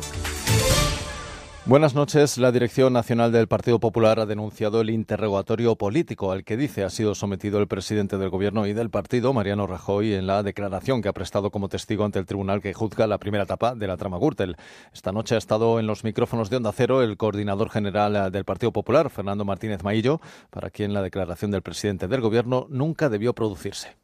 Creemos que la situación que se ha producido no debería haberse producido porque no, pues, no tenía nada que aportar Mariano Rajoy. Mire, preguntas le han hecho de todo menos de lo que era objeto del juicio. ¿eh? Preguntas que no tenían absolutamente nada que ver, incluso fueron declaradas impertinentes por parte del presidente. Sin embargo, eh, buena parte de la oposición se ha mostrado muy crítica con la intervención del presidente del Gobierno. Por ejemplo, el secretario general del PSOE, eh, Pedro Sánchez, ha hablado de vergüenza para la imagen de España y ha pedido la dimisión de Rajoy, mientras que para el líder de Podemos, Pablo Iglesias, es urgente que el jefe del Ejecutivo comparezca en el Congreso. El mundo y Europa observan hoy a España y en particular a los dos partidos que sustentan al Gobierno central, al Partido Popular y a Ciudadanos. Las tramas de corrupción que afectan al partido del Gobierno suponen una mancha en la proyección internacional y en el prestigio de nuestro país. Voy a hablar con, Pedro Sánchez para plantear algo creo, que creo que es una necesidad y es la comparecencia en pleno extraordinario del señor Mariano Rajoy. Y en segundo lugar, el señor Rajoy no va a dimitir. Esto solamente se soluciona sacando al Partido Popular del Gobierno. En Cataluña, el Parlamento ha dado luz verde con los 72 votos de Junts per Sí y la CUP eh, y el diputado no adscrito Germà Gordó y pese al rechazo del resto de grupos que suman 63 votos, la reforma del reglamento de la Cámara que va a permitir a los dos partidos independentistas aprobar por el mecanismo de lectura única, eh, que es el procedimiento de máxima urgencia, la ley del referéndum prevista para el 1 de octubre y eh, las conocidas como leyes de desconexión. El ministro de Justicia, Rafael Catalá, ha anunciado que si la reforma aprobada por el Parlamento catalán para agilizar el proceso de independencia y desconexión del Estado incumple alguna ley, el Gobierno procederá a su impugnación. Catalá ha precisado que lo primero es estudiarlo por parte de los servicios jurídicos del Gobierno, de la Abogacía del Estado y del Consejo de Estado, cuyo dictamen urgente ha solicitado el presidente del Gobierno. Eh, vamos a estudiarlo y si eh, por parte de los servicios jurídicos del Gobierno, eh, como hacemos con cualquier acuerdo que adopta cualquier Parlamento, la obligación del Gobierno, de todos los gobiernos, del Gobierno de la Nación y de todos los gobiernos, es que se cumplan las leyes en, España. Todos estamos sometidos a la ley. Nadie está por encima de la ley, por lo tanto, si estimamos que la decisión adoptada incumple el, la normativa estatal o incluso la normativa autonómica, pues procederíamos a su impugnación. Venezuela vive una doble jornada de huelga general contra el proyecto de Asamblea Nacional Constituyente de Nicolás Maduro. De momento dice la oposición que el seguimiento está en torno al 92%, aunque el gobierno asegura que la incidencia está siendo prácticamente nula. La Unión Europea ha instado al gobierno de Venezuela a respetar la Constitución y ha advertido al presidente, a Nicolás Maduro, de que la elección de la Asamblea Nacional Constituyente va a incrementar el riesgo de confrontación en el país. Desde Bruselas informa la corresponsal de Onda Cero, Esther Herrera. La Unión Europea insta a las autoridades venezolanas a respetar la Constitución y el Estado de Derecho y pide al gobierno de Nicolás Maduro medidas urgentes para volver a reanudar el diálogo.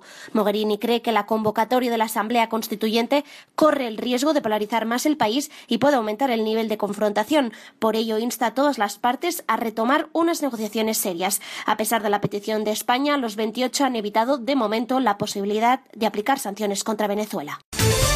Vamos ya con los deportes. Eh, Fútbol Club y eh, Fútbol Club Barcelona y Manchester United eh, se están viendo las caras en la International Champions Cup. Hace poco más de media hora que ha arrancado el encuentro, los de Valverde, tras el meritorio triunfo ante la Juventus en su estreno, se medirán ahora al United de José Mourinho en el FedEx Field de Washington. Los Diablos Rojos también han ganado sus dos encuentros previos contra el Manchester City de Guardiola y el Real Madrid con una victoria hoy. Sin embargo, el conjunto azulgrana adelantaría a los ingleses como líderes de la clasificación del torneo. Bueno, pues con el deporte hemos terminado. Más noticias a partir de las 3, las 2 en Canarias. Y ya saben que de forma permanente en Onda Cero.es. Ahora siguen en compañía de Carles Lamelo y sus noches de radio. Síguenos por internet en ondacero.es.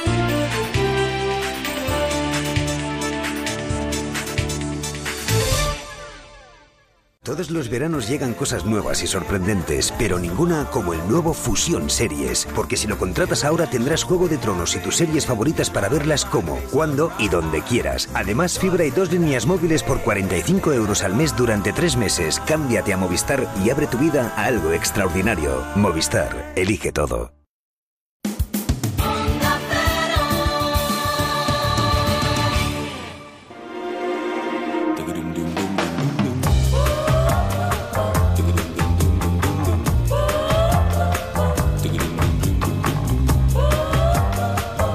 En Onda Cero, Noches de Radio, Carlas Lamelo.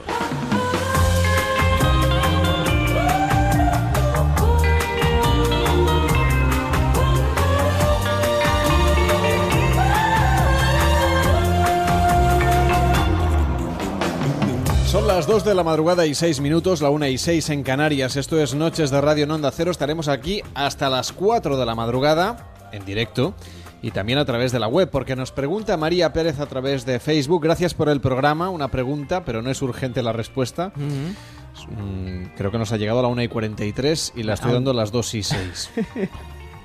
Nos lo hemos tomado con relativa calma. Este año no están disponibles los podcasts para descargarlos o escucharlos en otro momento, sobre todo si se veranea en un sitio paradisíaco pero sin conexión a internet y con poca cobertura que te consumen la vida y hasta el 4G. Pues sí que los tenéis disponibles en la web onda0.es barra programas barra noches guion de guion radio. Pero vamos, para ponerlo más fácil, Hmm. cada día en el Facebook de Noches de Radio Ahí está. por la tarde colgamos el enlace y por la mañana los compañeros de la web ya han colgado en la parte pertinente. Te descargas la aplicación de Onda Cero y nos escuchas cuando quieras.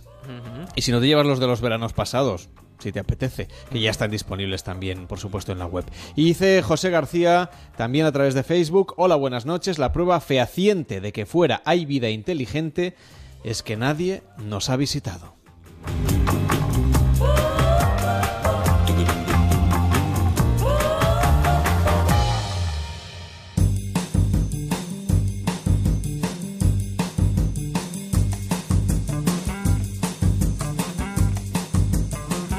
La peli de esta noche.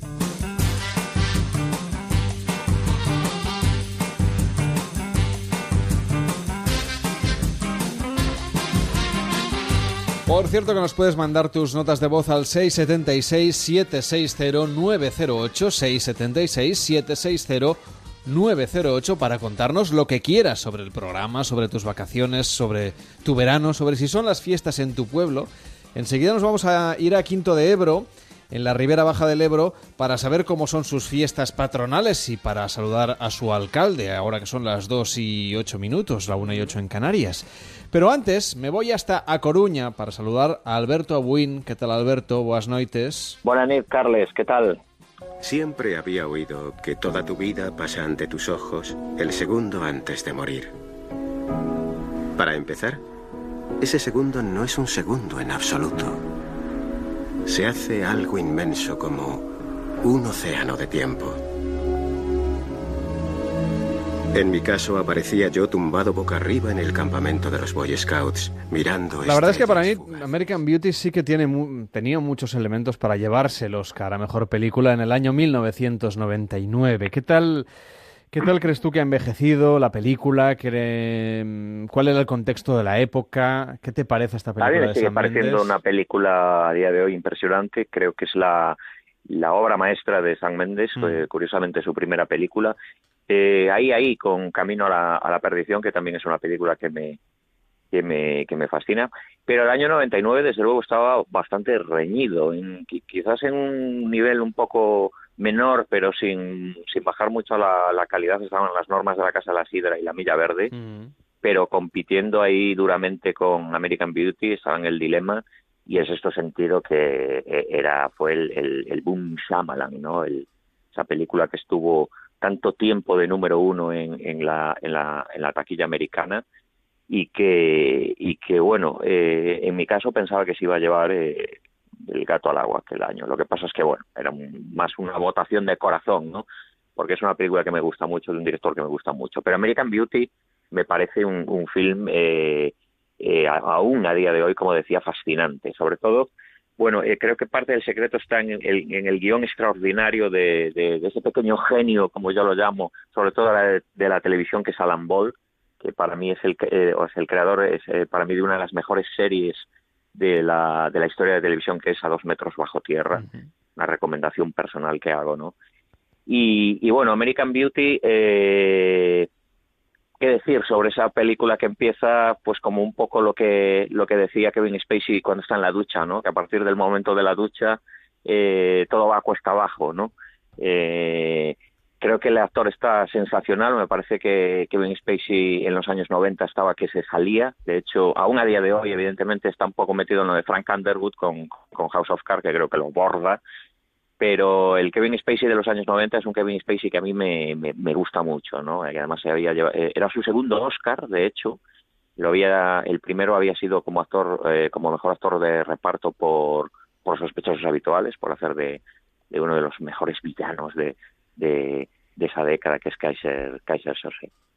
La verdad es que es una película maravillosa. Ya que comentabas a Shyamalan, no sé, yo sé que es uno, de, nos lo has dicho, que es uno de tus directores preferidos, pero parece que la- el público y también la crítica no le han ido acompañando a lo largo del tiempo después justamente del estreno del Sexto Sentido. El resto de películas, y ahora recientemente hemos tenido una en cartel, que, bueno, la verdad es que no sé por qué, la crítica no sé si es que espera mucho de él o si es que hace un cine que, que luego No al final yo- al público no le acaba de gustar, al público mayoritario me refiero. el sexto sentido fue eh, tal bombazo, tal, tal, tal bombazo, eh, sobre todo eh, eh, por ese, por ese giro final tan bien metido, tan, tan, tan, tan bien escrito, tan bien filmado, que es, que es absolutamente increíble lo de este, lo de este señor.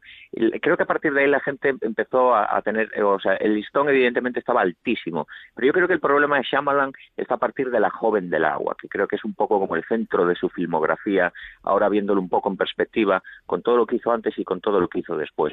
A partir de La joven del agua, Shyamalan le empezaron a caer palos por todos los lados, porque creo que es una de las películas más, entre comillas, difíciles de su filmografía. Si toda la película de Shyamalan te está pidiendo un salto de fe, eh, hay que creerse que un niño ve los muertos, hay que creerse que Bruce Willis es un superhéroe, hay que creerse lo de los extraterrestres, hay que creerse lo de Village. En, el, en, en, el, en La joven del agua el salto fe que tienes que hacer es enorme, enorme, porque es un cuento de hadas eh, de una forma, entre comillas, diferente, ¿no? Entonces, el haberse reservado también el papel de un personaje que va a escribir un libro que va a ser definitivo en la historia de la humanidad, eso a mucha gente le sentó un poco mal porque parecía un acto de, de- prepotencia por parte de Shyamalan, ¿no? El haberse eh, reservado ese personaje. Y aparte a la crítica no le gustó demasiado porque se ceba con la crítica, con el personaje de un crítico eh, de una forma muy bestia y para mí muy divertida.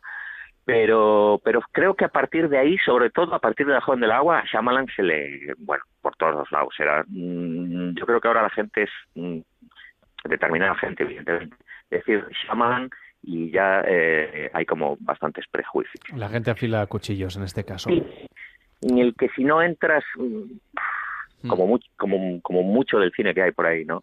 Que si no entras, pues es un poco difícil ya. Bueno, pasa con David Lynch, por ejemplo, en otro... Sí, David Lynch sería otro otro claro otro claro ejemplo de lo que de lo que estamos diciendo. Lo que pasa es que David Lynch no es un director eh, mainstream, por así decirlo, tanto como como lo fue Shyamalan en- Claro. con ese con sobre todo con el sexto sentido y el protegido, ¿no? que fueron las que las que rompieron taquilla y las que a todo el mundo les dejó pues con el nombre ahí de Shyamalan ya para para recordar para siempre, ¿no? Por así decirlo. Repasando estamos la historia de los últimos años de los premios Oscar en la categoría Mejor Película. Eh, en este caso American Beauty se la llevaba en el año 1999. Ayer comentamos el despropósito de los sobres, pero no llegamos a aclarar cuál era el criterio de Alberto Abuin. Si La La Land era en realidad la merecedora del premio a Mejor Película o si se hizo justicia mm, entregándole ese Oscar en el último segundo, casi en el penalti que decide la última jugada en el caso de Moonlight. ¿Cómo lo ves Eh, tú? Yo soy muy defensor de La La Land, es una película que ya he visto tres veces. No me parece esa no me parece por muy poco, que también mm, aquí ya hablamos de décimas, no sé, Mm. esa obra maestra que, que algunos que algunos ven. Pero sí soy un gran defens- defensor. El, el tema de los Oscars de, de la última edición creo que eh, Donald Trump ha tenido mucho que ver con ello. Eh, sí, es cierto. La, la, la película extranjera de Harfa Hardy, el, el viajante, si no me equivoco, ahí la, la favorita desde, desde que se salieron las nominaciones y desde antes incluso era Tony Erdman. Y en el momento en que Donald Trump eh, prohibió la entrada al, al, al director del, del viajante a Estados Unidos para ir a recoger, para ir a la fiesta de los Oscars, yo ahí ya lo pensé. Yo dije, acabas, acabas de lograr Que no que a. Hardy le den su segundo Oscar, ¿no? Precisamente por, por, por Sí, eso, por- como- como señal de protesta. Y creo que lo de Moonlight, pareciéndome una buena película, una bastante buena película, va un poco por ahí, es un poco también, pues lógico, ¿no? Una película eh, sobre homosexuales y, y negros. O sea, yo creo que en el momento en el que Donald Trump recibió la noticia de que Moonlight era la ganadora, estuvo con un corte de digestión tremendo, ¿no? Sí, bárbaro. suponiendo que estuviera viendo los Oscar, que no... No, él hizo una especie de... Él hizo la competencia, eh, lo que estás oyendo, eh, a los Oscars con una fiesta en la Casa Blanca donde invitó a muchísimos a muchísimas figuras del, del espectáculo, ¿no? de la música y del y del cine para, para ver si podía ser capaz de Contraprogramar. Digo, Me, me- me estoy riendo precisamente por la locura de la. Pero bueno, es, es, es, es, Donald Trump, ¿no? Es- le vemos venir. Lo mejor de él es que le vemos venir de lejos. Bueno, veremos películas sobre, no sé si sobre él directamente, pero sí, yo creo que esto, todas las presidencias dicen que, que marcan un poco la cinematografía y las series en la, en la ficción televisiva. Veremos a ver qué nos, qué nos ofrece este año. Hollywood no se lo esperaba, así que aún no les ha dado tiempo de producir. Que vaya muy bien. Mañana hablamos de Gladiator. Buenas Hasta noches. mañana.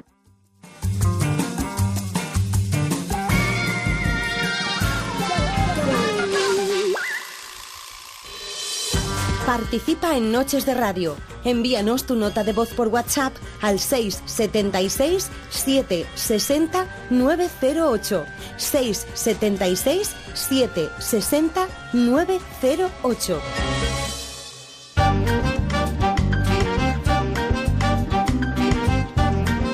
España en fiestas. ¿Qué tal, Manuel Campillo? ¿Cómo estás? Muy buenas noches. Muy buenas noches, ¿qué tal? ¿Dónde nos llevas hoy de fiesta por España? Pues hoy nos vamos hasta Aragón, donde en la provincia de Zaragoza, la localidad de Quinto del Ebro está celebrando las fiestas en honor a Santa Ana. Hasta el día 30 van a estar de fiesta una semana llena de eventos. Y para hablarnos de todo esto, tenemos al teléfono a Jesús Morales, el alcalde de Quinto. Muy buenas noches. Hola, muy buenas noches a todos. A ver, alcalde, cuéntenos un poco qué es lo que van a hacer en estas fiestas, porque yo he visto que tienen competiciones de todo tipo, de pesca, de todo tipo de juegos también, de cartas, de frontón, em, un campeonato mundial de truque. ¿Qué es el truque? Bueno, pues sí, como decías, las fiestas de Quinto es una semana grande donde se dan eh, lugar un montón de actividades de todo tipo, desde deportivas, que son las que se celebran en los primeros días de fiestas, y cualquier otro tipo de actividad festiva que tiene que tiene bueno, que se ejecutan en el resto de días. El truque es un juego de cartas parecido al mus, eh, pero que bueno que cada una de las cartas tiene una validez diferente a la que a la que representa la figura que todos podemos conocer de la baraja española y que es un juego que parece ser que hay alguna variante en, en algunos otros otros municipios de España, pero que tal y como se juega aquí es el único que hay. Entonces por eso le titulamos como Campeonato Mundial de Truque, porque el que gana el campeonato en quinto pues es el campeón mundial, porque no en Mm. ningún otro sitio se, O sea, se es, juega. es- es un juego propiamente de Quinto del Ebro.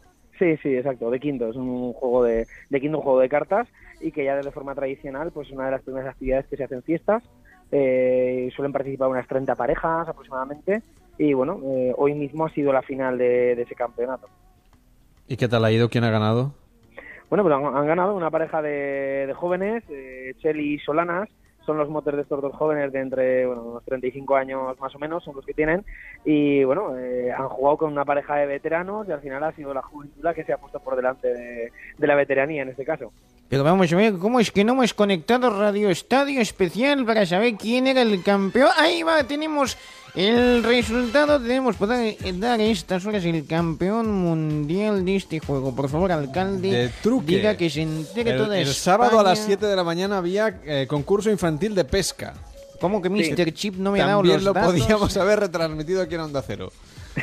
¿Qué edición llevamos? Quería que Masterchef me dijese pues todos los ganadores, que publique tweets, que todo el mundo esté pendiente de esto, por favor. Y ya podemos... eh, eh, ¿qué, qué edición de campeonato teníamos? ¿Quién se Oh. lleva la magia rosa? Pues no te puedo decir, no te puedo decir porque tampoco hay un control eh, exhaustivo de, de qué número de campeonato es, pero sí que es cierto que la pesca en nuestro pueblo, pues bueno, quinto, aunque su nombre oficial es solamente quinto, es un pueblo que está situado en, en- en la propia ribera del Ebro y la pesca es uno de los deportes estrella de, de nuestro pueblo. Entonces hay una sociedad de pescadores muy importante y organiza dos campeonatos, el infantil y el de adultos, y que también en estas fiestas pues evidentemente tienen su cabida, pero en cuanto a qué número es, pues no te sabría responder. A mí lo que me interesa es mañana a las 9 de la noche concurso de tapas y tortillas. Para mí Bueno, es lo pues mejor de la fiesta. Bueno, no te creas, no te creas. Ayer, por ejemplo, hubieras tenido un fantástico concurso de calderos, que es un guiso Sí. tradicional del pueblo. Pero como ella ternas tarde porque me, he me enterado hoy, pues ya me lo apunto para el año que viene. Pues bueno, todavía quedan gastronómicos como los que tú dices, el concurso de tortillas, donde pues podemos ver que cada año se bate el, el duelo a la tortilla más grande que se elabora en nuestro pueblo. El año pasado, por ejemplo, la tortilla más grande tenía 25 kilos de patata y 144 huevos. Pues bueno, es una tortilla de dimensiones importantes. Y también, barbaridad! Chicote estaría encantado. Madre mía, cómo debía terminar la cocina. Yo ahí, vamos, tengo trabajo para poder arreglarlo. ¡Qué maravilla! Bueno, apúntate, Chicote, que hay el viernes eh, concurso de paellas y postres. A mí lo que me encanta es lo que va a pasar el sábado 29 A ver, cuéntanos. a las cinco y media de la madrugada, porque cuando termina toda la jarana, al finalizar la orquesta, la comisión de festejos va a ofrecer bocadillos para todas aquellas personas que hayan trasnochado. ¿Cómo nace esta iniciativa de decir, venga, a esta pobre gente vamos a darle un bocata a estas buenas horas de la mañana que les va a apetecer seguro? Bueno, pues hay que contextualizarlo dentro de lo que son las fiestas de un pueblo de 2.000 habitantes en el que sigue manteniendo sus tradiciones vivas y además pues intenta modernizar esas fiestas adaptándolas a los tiempos actuales, ¿no? Y, bueno, el tema de los bocadillos es una cosa que se hace un par de noches durante las fiestas, en concreto se hizo ayer porque es el día en el que hoy, día de la patrona, a las 8 de la mañana sale en procesión y por tanto, pues si a las 6 o las 6 y media de la mañana acaban las orquestas en la plaza, pues ya aprovechamos, hacemos los bocatas y después enganchamos con la procesión. Y el sábado volvemos a hacer lo mismo porque es uno de los días que más afluencia de gente va a haber. Y ese día pues se podrán repartir pues unos 500 bocadillos aproximadamente. Insisto que Quinto tiene 2.000 habitantes y podemos estar dando pues en torno a 500 bocatas. Eh, los de ayer fueron de jamón, pan con tomate y los del próximo domingo creo que son de salchichón y chorizo porque son más rápidos de hacer y, y hay gran cantidad eh, que elaborar. Por Pero cierto, sábado- eh, nos dice que en Quinto de- del Ebro hay 2.000 habitantes Sí. censados. Cuando llegan las fiestas, ¿cuánta gente se acerca hasta el municipio? Pues mira, eh, antes decía que era la Semana Grande, y es la Semana Grande porque todos aquellos quintanos que se sienten, pero que no lo son en padrón, pues porque son gente que ha tenido que marchar a trabajar a otros lugares como Zaragoza, capital, o incluso otros, otros sitios de España, o que tienen familia relacionada con el pueblo y tienen casa aquí, pues eh, son fechas en las que vuelven. Entonces la población de Quinto aumenta considerablemente esta, esta semana. Me atrevería a decir incluso todo el mes de julio por el periodo vacacional, pero especialmente la última semana, que del 24 al 30 son nuestras fiestas. Eh, pero es que a eso hay que sumar pues que Quinto actúa como capital de comarca y todos los eh, visitantes, o sea, todos los eh, ciudadanos de los pueblos vecinos, de Pina, de Gelsa, de Fuentes, del Burgo, de, pues vienen a Quinto estas fechas porque son eh, las primeras fiestas de los pueblos de alrededor. Entonces, bueno, son unas fiestas, pues, como te digo, muy participativas. Quinto es un pueblo muy abierto, muy acogedor y, bueno, eh, hace que Quinto pues eh, pueda llegar momentos que, que pueda haber en el pueblo, pues no 2.000, sino 3.000 o 3.000 y pico personas. Pues alcalde, muchísimas gracias por estar a esta hora de la madrugada con nosotros a las 2 y 23. Que vaya muy bien la fiesta toda esa semana, los bocadillos de salchichón, el concurso de tortillas, el concurso de paellas, el resto de cosas que ustedes hacen. Y hasta la próxima, muy buenas noches. Buenas noches, quedáis todos invitados. Bueno, y es que este 26 de julio ha sido el día de Santa Ana, donde han pasado además otras muchas cosas.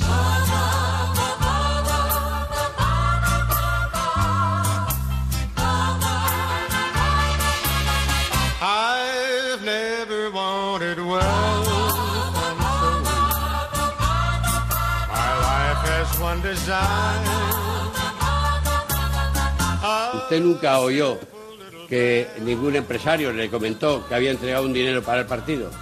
Jamás. No sé si se ha confundido, confundido de testigo, señor letrado. Jamás. ¿Y qué me he confundido, perdón? Testigo. No, vamos a ver, por favor, no quiero observaciones tampoco. A la siguiente pregunta, por favor.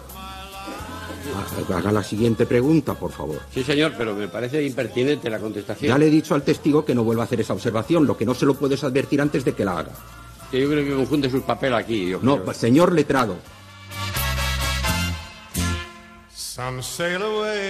Hoy, 26 de julio, es un día, por desgracia, negro para la historia de nuestra democracia.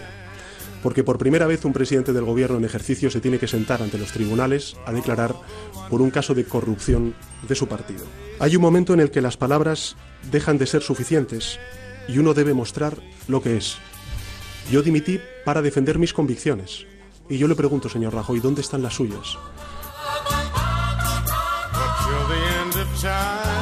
Es faig evident que la reforma del reglament requereix el vot favorable de la majoria absoluta en una votació final sobre el conjunt del text. Per tant, procedim ara a fer aquesta votació final sobre el conjunt del text. Comença la votació. Don't want the world to When the other guys ask me uh, what being transgender means, I basically say that it's just being assigned female at birth. Your mind does not uh, come in alignment with your body. Acabo de vivir una de las experiencias más frustrantes de mi vida respecto al sistema judicial.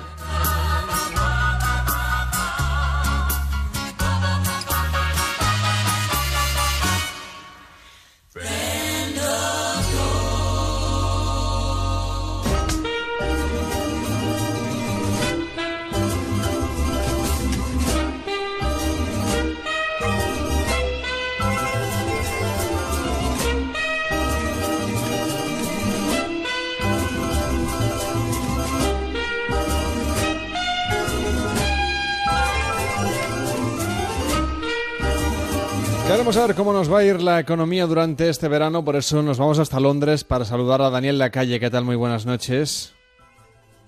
Muy buenas noches, Carlos. ¿Qué tal? ¿Cómo va la cosa por Londres? ¿Cómo se están preparando para el Brexit? Bueno, eh, aparte de hacer un tiempo bastante malo, eh, aquí eh, la situación es pues como de, de calma eh, tranquila, ¿no? De una- desde luego se nota en la economía que hay una cierta ralentización con respecto al crecimiento anterior, eh, pero pero vamos, yo creo que están convencidos de que el tema del Brexit saldrá adelante y que será positivo, pero de momento está claramente eh, afectando por lo menos en el crecimiento potencial. Bueno, Daniel Lacalle es doctor en, economist- en economía, en este caso es economista, por supuesto, autor, entre otros libros, de mm, La pizarra de Daniel Lacalle, lo vemos en la sexta noche, y además también eres gestor de fondos de inversión. Eso es algo muy importante, muy interesante comentar, porque parece, por lo que leemos en la prensa económica, que se han convertido los fondos de inversión en el gran recurso para las personas que tienen cierto patrimonio y que no saben qué hacer con él, teniendo en cuenta la situación en la que están los tipos de interés. ¿Por qué crees tú que ahora el refugio está en esos fondos de inversión?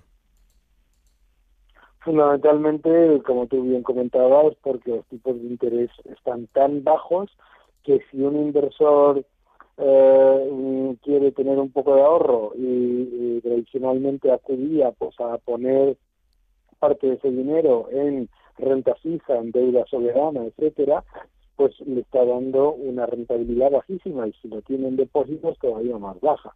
Es decir, ahora mismo pues la, la deuda de menor eh, riesgo, los bonos de más bajo riesgo eh, dan rentabilidades negativas, es decir, que mucha gente eh, estaría prestando a esos estados o a esas empresas eh, y le devolverían menos de lo que de lo que les ha prestado. Entonces, pues ante ese ese efecto de los tipos bajísimos y los tipos de interés reales negativos, pues eh, si quieres buscar un poco de rentabilidad, lo pones en manos de inversores que tienen cierta experiencia y que bueno pues buscan eh, buscar eh, generar esa rentabilidad con un riesgo razonable. Pero sí que tiene algo más de riesgo, ¿no? Por ejemplo, que un que bueno, Claro. un depósito clásico a 12, a 18 a- Hombre. o a 20 meses. Claro, claro, la, la, la inversión sin riesgo no existe.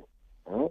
No existe, eh, no existe el, el riesgo cero, ni siquiera en los bonos eh, soberanos, en los bonos del Estado, como ya hemos vivido en el pasado con los cuando las primas de riesgo se disparaban, ¿no? Algo que no, parecía, eh, por claro, cierto, imposible hace, un- hace una década, ¿no? O hace, o hace 15 años. Es verdad, claro.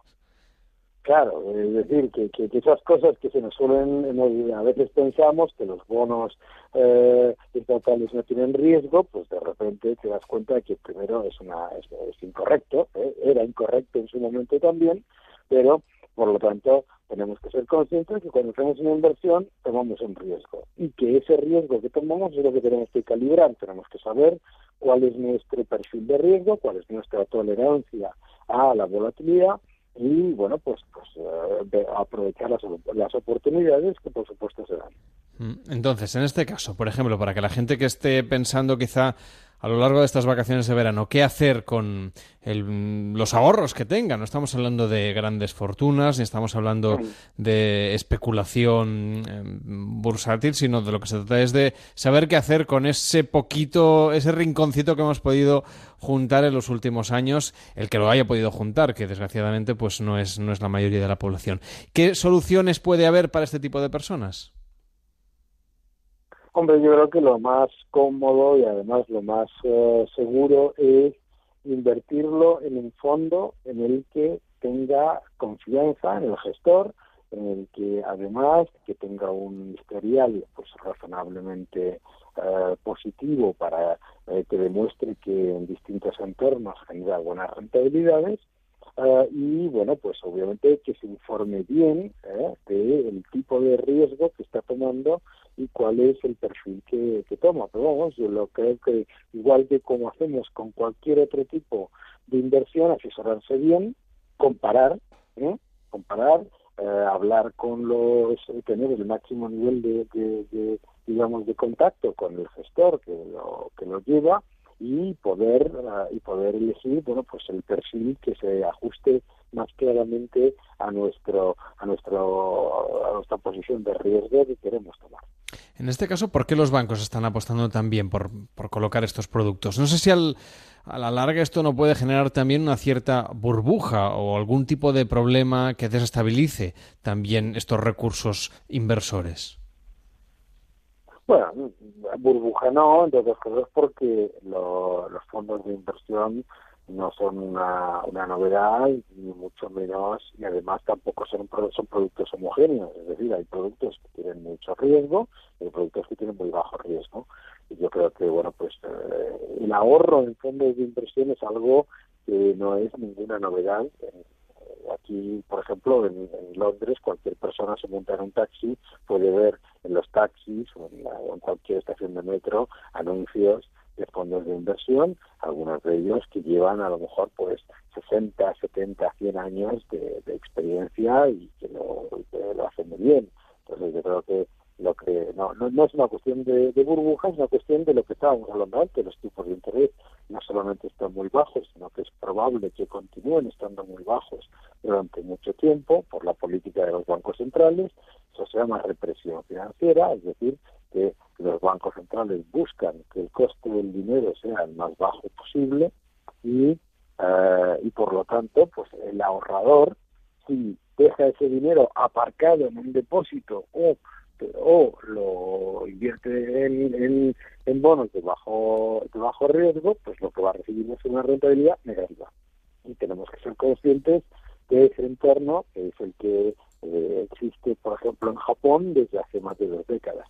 ¿Y cómo lo han llevado los japoneses? Es decir, eh, sigue existiendo este problema de que la economía japonesa está como hibernando, prácticamente podríamos decir. Sí.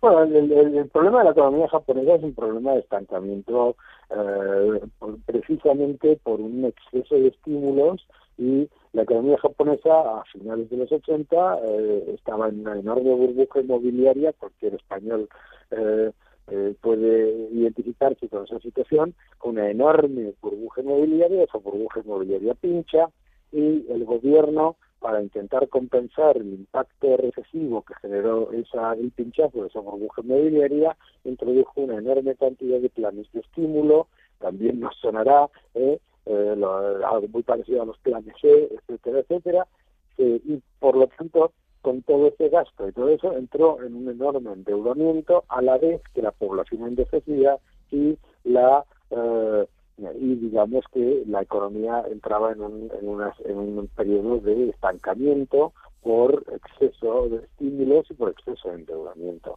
Los japoneses decidieron eh, eh, llevar una política monetaria muy agresiva, tipos de interés a cero desde hace más de, de casi dos décadas y eh, eh, constantes inyecciones eh, monetarias por parte del Banco de Japón y bueno pues el impacto sobre la economía ha sido muy pobre ha sido muy pobre eh, eso no tiene por qué ocurrir en la Unión Europea que tiene situaciones diferentes pero lo que demuestra es que las políticas de los bancos centrales que se llaman eh, mal llamadas por los muchos medios de comunicación de estímulo pues, en realidad lo que suelen estimular es el exceso de endeudamiento.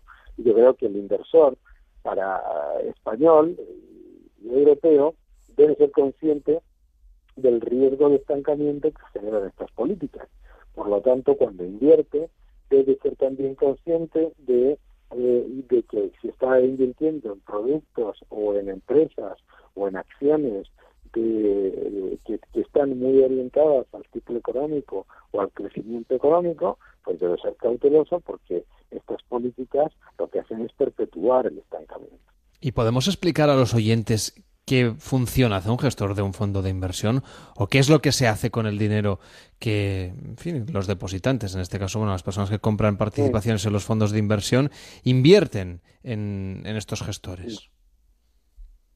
Bueno, un gestor normalmente tiene un mandato. Ese mandato es, eh, lo, es el que eligen los clientes. Los clientes tienen un perfil de riesgo. Imaginemos, por ejemplo, perfil de riesgo bajo, ¿eh? eh, inversor a largo plazo, que lo que quiere es tener una alta liquidez, es decir, que pueda sacar su dinero eh, con facilidad y que además eh, quiera pues que su inversión sea en activos con cierto dividendo. Bien, pues ese, ese gestor, con ese mandato, lo que hace es crear una cartera eh, junto con un equipo de analistas, eh, con un equipo de análisis de riesgos, etcétera, etcétera, que buscan valores que, que eh, y, activos que, que, que, que, bueno pues que quepan dentro de esa de esa de ese mandato si ese es el mandato que estábamos diciendo, pues lo que elegiría sería, si lo que se busca es alta liquidez, pues obviamente se invertiría en los activos más líquidos, que son las acciones.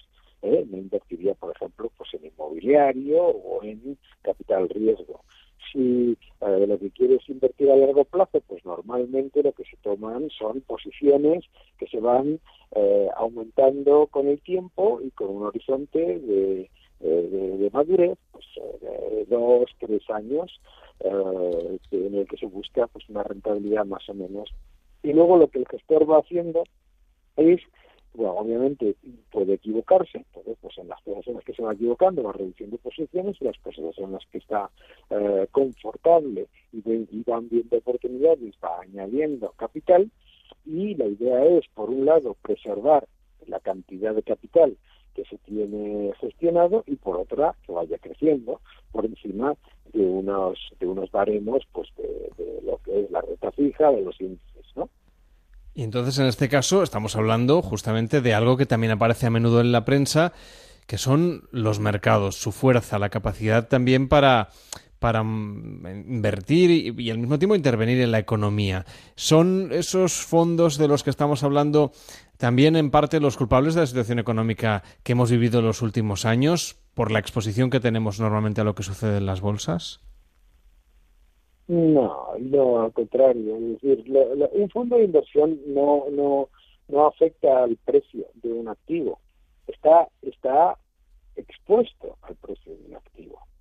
La mayoría, el más del 90% de los fondos de inversión del mundo, lo único que pueden hacer es comprar y por lo tanto, ante una uh, situación como fue la crisis del año 2008, eh, los, la, las bolsas, los activos de riesgo, en realidad lo que son son el son como cuando eh, una persona tiene fiebre. La fiebre no es la enfermedad, es, es la manifestación de, un, de, de una enfermedad. ¿sí? enfermedades puede ser, es, es otra normalmente. Las, las bolsas, los activos de riesgo, lo que reflejan es que había unas valoraciones que eran eh, excesivas, unas expectativas de crecimiento que eran incorrectas, una situación de los estados y de los eh, sectores financieros que de los bancos que no era la que es. Y entonces lo que pasa es que los, los, eh, los, eh, las estimaciones que había de crecimiento de beneficios quedaban como se, se mostraron incorrectas entonces se genera pues una presión vendedora eh, pero fundamentalmente los mercados lo que lo que reflejan son las expectativas ¿no? entonces cuando las expectativas eran excesivas reflejaban ese, ese, esas expectativas que había de la economía y de los beneficios empresariales. Pero recordemos que esas expectativas de la economía y de los beneficios empresariales no la fijaban los mercados, sino que la fijaban y la, y la mostraban pues los gobiernos, los países, el Fondo Monetario Internacional, los, eh, los, los, propias, las propias empresas en sus expectativas de beneficios. ¿eh? todo eso genera genera esa, ese, ese exceso de confianza en un momento en que no lo es, que no es real, ¿eh? que no era real. Bueno, pues se, se pasa de un shock de euforia a un shock de depresión.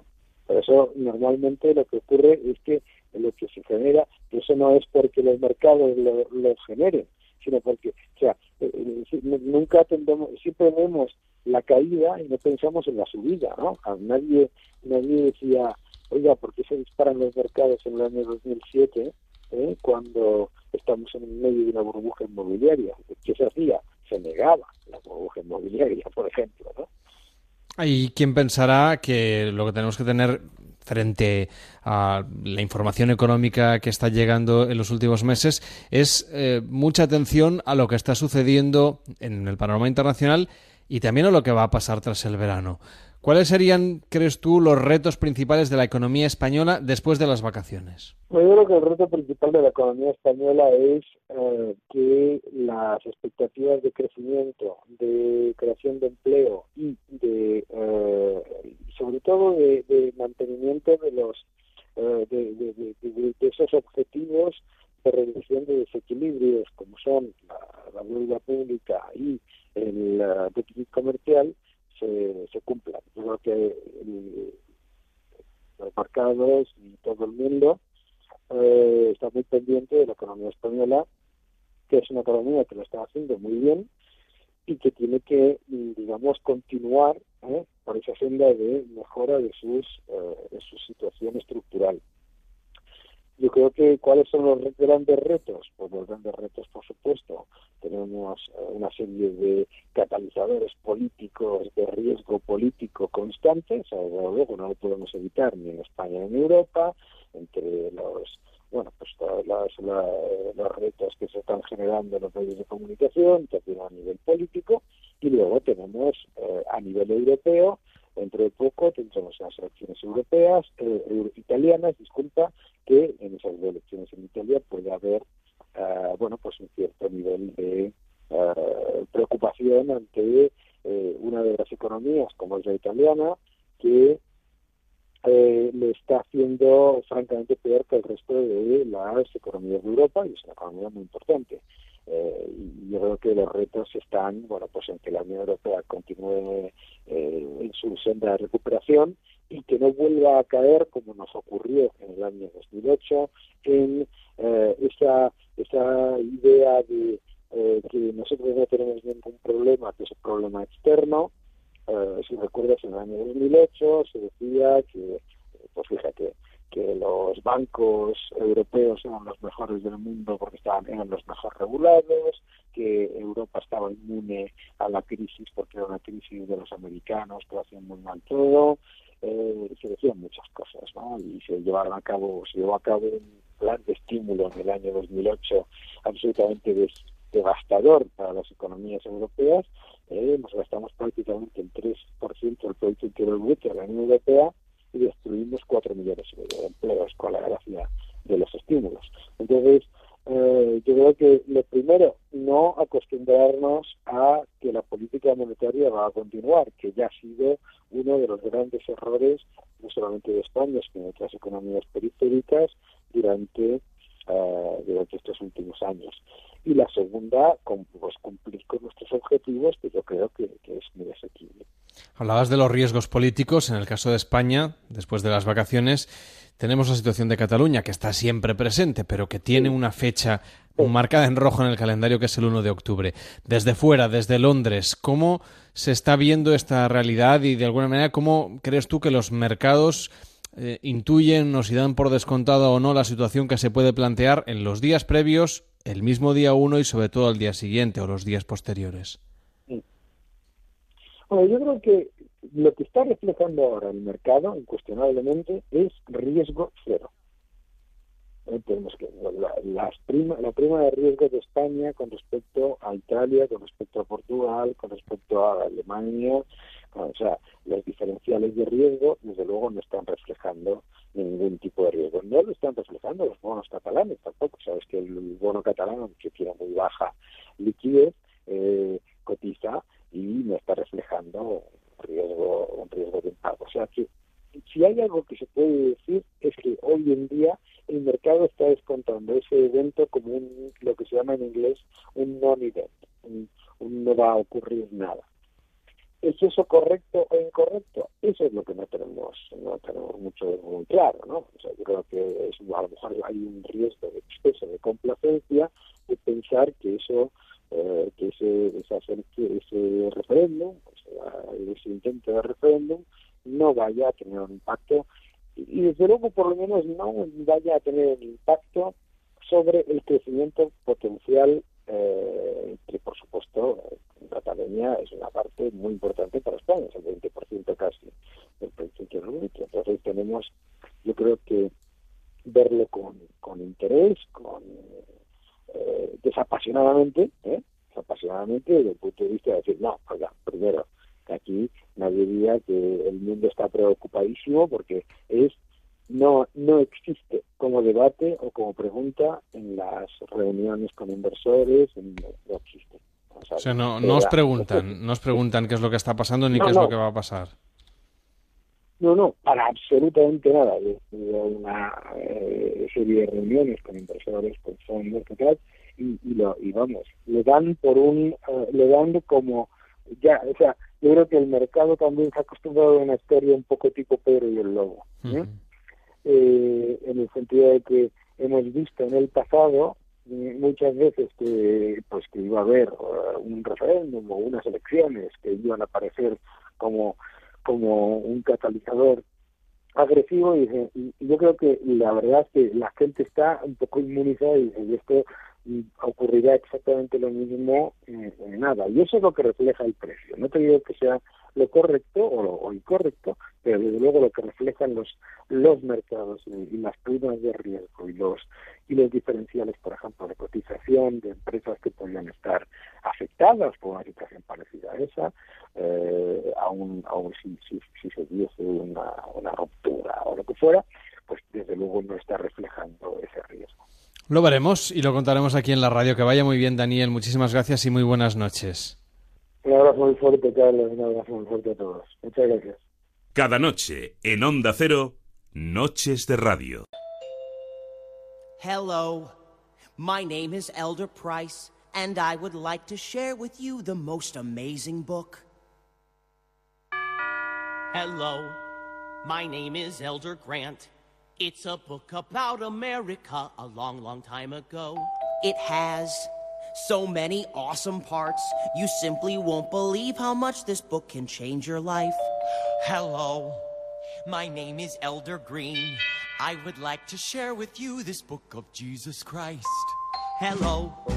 My name is Elder Young. Hello. Did you know that Jesus lived here in the USA?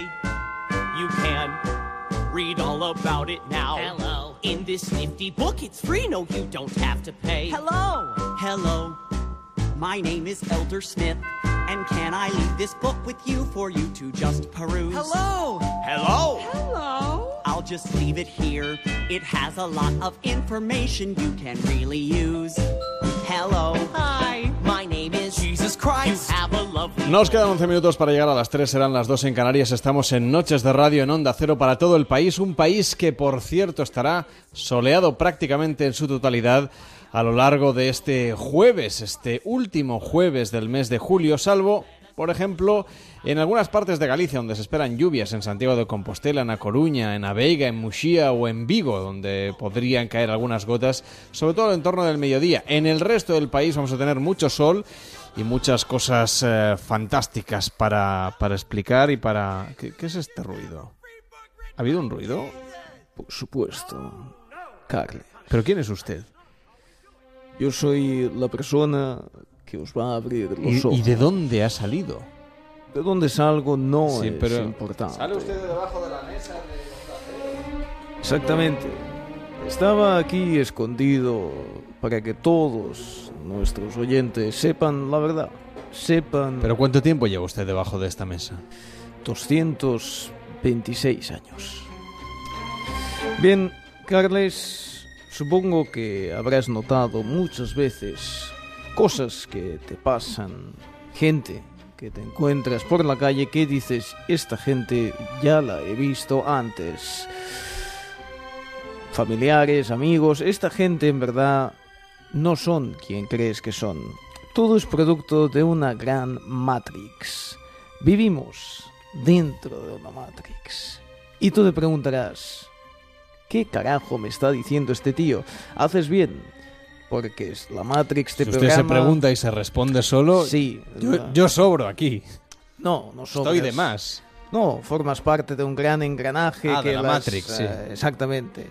Entes alienígenas que nos controlan desde tiempos inmemoriales, que crearon estas máquinas, este software con el que estamos controlados. Vamos llevando a seguridad cuando podáis.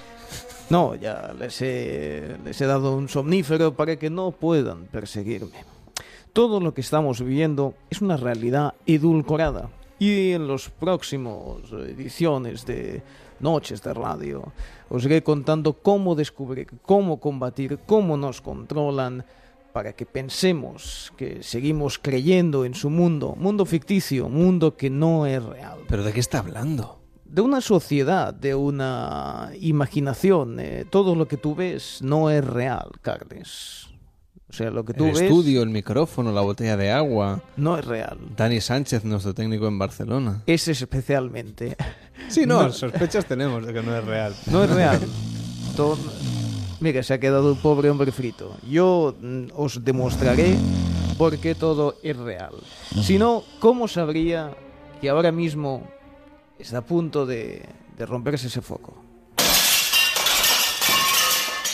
Ahí sí que me ha dejado usted estupefacto. Acojona, ¿verdad?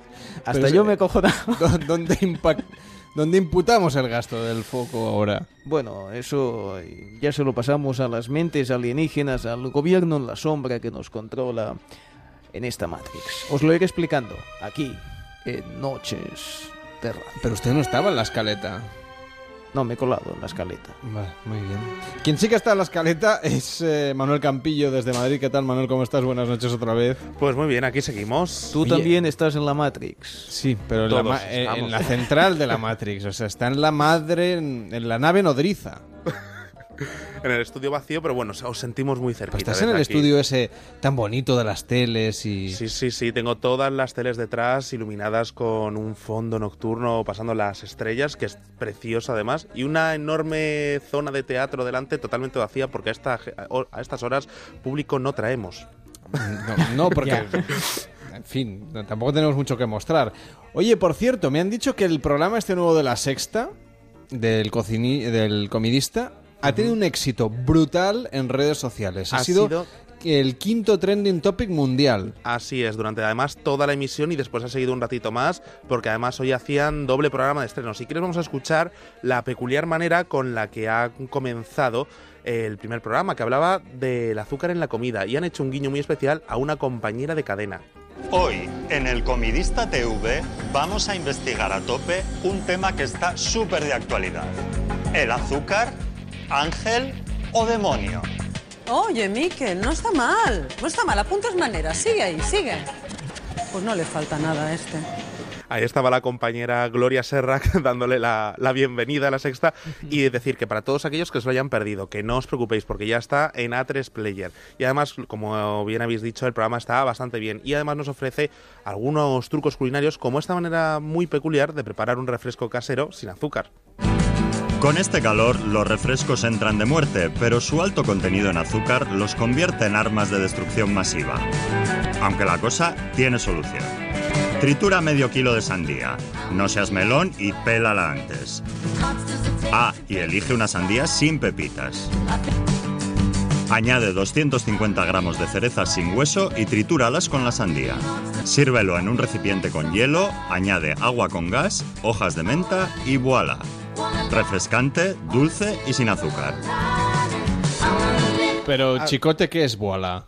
Pero, ¿qué, ¿Qué ingrediente es? pero ¿dónde está el rock and roll aquí? Yo quiero azúcar, yo quiero sal, yo quiero todo. Yo quiero que sea más, más potente, que tenga hielo, que tenga alcohol, que tenga... va, Que me beba 5 litros y, y diga, wow, esto es increíble, esto sí que tiene rock and roll. ¡Qué maravilla! Bueno, ¿y qué os parece si escuchamos un poquito de que ayer estuvimos comentando que en TEM ponían una emisión de Niños Asesinos? Hombre, yo tenía muchas ganas de saber de qué, de qué iba esto. No lo he visto, pero... Sí. Pues mira, por si acaso el título dejaba espacio a la imaginación No mucho, hacia ¿no? un carácter, digamos, algo morboso de lo que podían ser los capítulos, la promo se eh, dice textualmente: Hay algo todavía más aterrador que un asesino. Un niño asesino. Bienvenidos a Niños Asesinos. Hoy vamos a traer el caso de un asesinato que tuvo lugar en Florida en los años 90. Domingo 13 de junio de 1993, Florida. Un joven y su hermana llegan a la comisaría local con una aterradora historia. Larry Winchester y su hermana Lynette habían visto el cuerpo de una mujer anciana golpeada hasta morir en un aparcamiento abandonado del distrito Heatherwood. Mientras Lynette hacía una declaración oficial en la comisaría, el inspector Donald Crayak pidió a Larry que le llevara al lugar del hallazgo. Encontraron un cuerpo de una mujer mayor a la que habían golpeado hasta la muerte. Le habían pintado con un spray rojo. El inspector Crayak preguntó a Larry si tenía idea de quién podía haber cometido el brutal asesinato. El joven no lo dudó. Yes, his name was Victor Brancacci. Y ese tal Víctor era verdaderamente el asesino de la mujer, que tenía además un, un perfil mm, bonito, bonito. En el momento del parto, Víctor tuvo dos episodios de anoxia, que es falta de oxígeno en el cerebro, lo cual Víctor quedó afectado por una lesión media, cuyo diagnóstico fue retraso mental límite. Un nivel bajo o la carencia total de oxígeno en el nacimiento está relacionado con una posterior violencia y agresividad. Víctor Brancaccio era un adolescente problemático. Se peleaba con otros alumnos. En un impulso de rabia, cogió a su adversario y le rompió la nariz. Sé que la relación con su madre se había ido deteriorando con el tiempo según empeoraba su conducta. Fría de depresiones. Bueno, como Vaya, hemos visto, el, el chaval se las traía. Pero lo que nadie. No, el programa, a ver, ya invita a ser escuchado. Niños Me asesinos. encanta este programa, también quiero intervenir en este. ¿Por qué no me han invitado?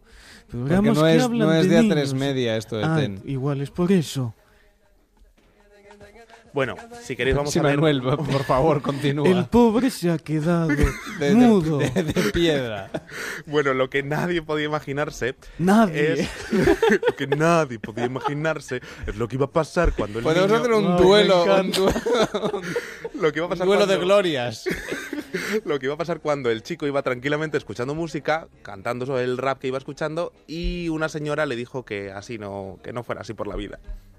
Estaba cantando un rap de Dr. Dre y la señora Fraser encontró obscena la letra. Que no debía usar ese tipo de palabras. Y él la golpeó. Ella sacó un pañuelito para limpiarse la sangre de la cara y se lo tendió a él para que se limpiara las manos. Y entonces él volvió a golpearla. La arrastró sobre la tierra a una zona más apartada porque estaba en la calle y le podían ver. Allí siguió golpeándola con el Walkman y con la pistola de juguete que llevaba. Le dio con tanta fuerza que la pistola se rompió en pedazos. Le dio patadas, le golpeó la cara y la asfixió. Estaba tan preocupado de que le vieran que centró la mayoría de sus agresiones en la cara, esperando dañarle el cerebro y que no pudiera identificar. La verdad es que, vamos, algo que cualquiera haría cuando le dicen, por favor, no, no cantes esta canción por la calle.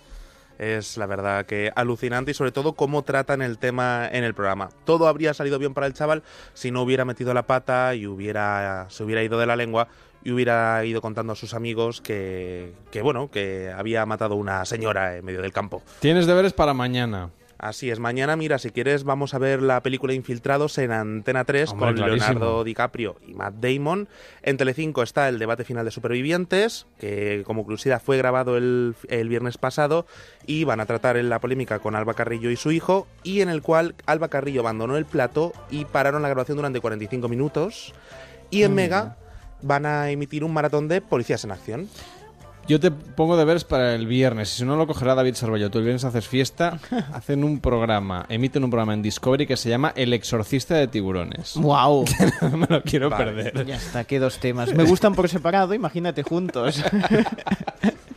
Yo quiero saber de qué va un documental de 60 minutos del exorcista de tiburones. En fin, lo contaremos aquí en Noches de Radio. Vamos a las noticias de la vuelta. Más historias aquí en Onda Cero. Nos escribes a noches.ondacero.es y nos cuentas tu historia.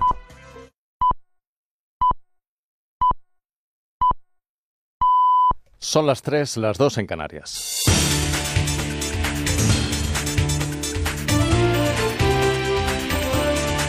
Noticias en Onda Cero. Buenas noches. El Partido Popular considera que la declaración de Mariano Rajoy como testigo en el juicio de la primera etapa de la trama Gürtel nunca debió producirse, después de que, en opinión de esta formación, la sesión eh, de este pasado miércoles se haya convertido en un interrogatorio político. Así lo ha dicho esta noche en los micrófonos de la Brújula de Onda Cero el coordinador general del Partido Popular, Fernando Martínez Maillo. Creemos que la situación que se ha producido no debería haberse producido porque no, no tenía nada que aportar Mariano Rajoy. Mire, preguntas le han hecho de todo menos de lo que era objeto del juicio. ¿eh? Preguntas que no tenían absolutamente nada que ver, incluso fueron declaradas impertinentes por parte del presidente. El Parlamento catalán vota hoy la ley del Código Tributario de Cataluña, que forma parte de una de esas eh, llamadas leyes de desconexión. Esta votación se produce un día después de que se aprobara la reforma de la Cámara para permitir la aprobación exprés de leyes como la que prevé amparar el referéndum del 1 de octubre y la de transitoriedad jurídica. El ministro de Justicia, Rafael Catalá, asegura que si se demuestra que la reforma del Parlamento es ilegal, el Gobierno no deberá impugnarla.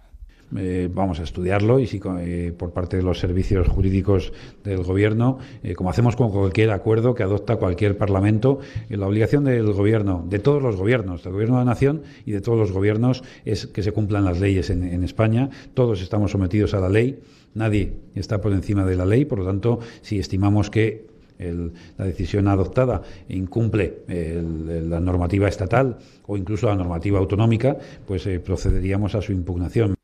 El portavoz del gobierno vasco, Josu Ercoreca, y la vicepresidenta del gobierno, Soraya Sáenz de Santa María, van a concretar una serie de reuniones que se van a celebrar a finales eh, del mes de agosto o a principios de septiembre para hablar sobre autogobierno y las competencias pendientes de transferir a Euskadi, entre ellas las que el Ejecutivo Autonómico considera prioritarias, como son las de prisiones y la de gestión económica de la seguridad social.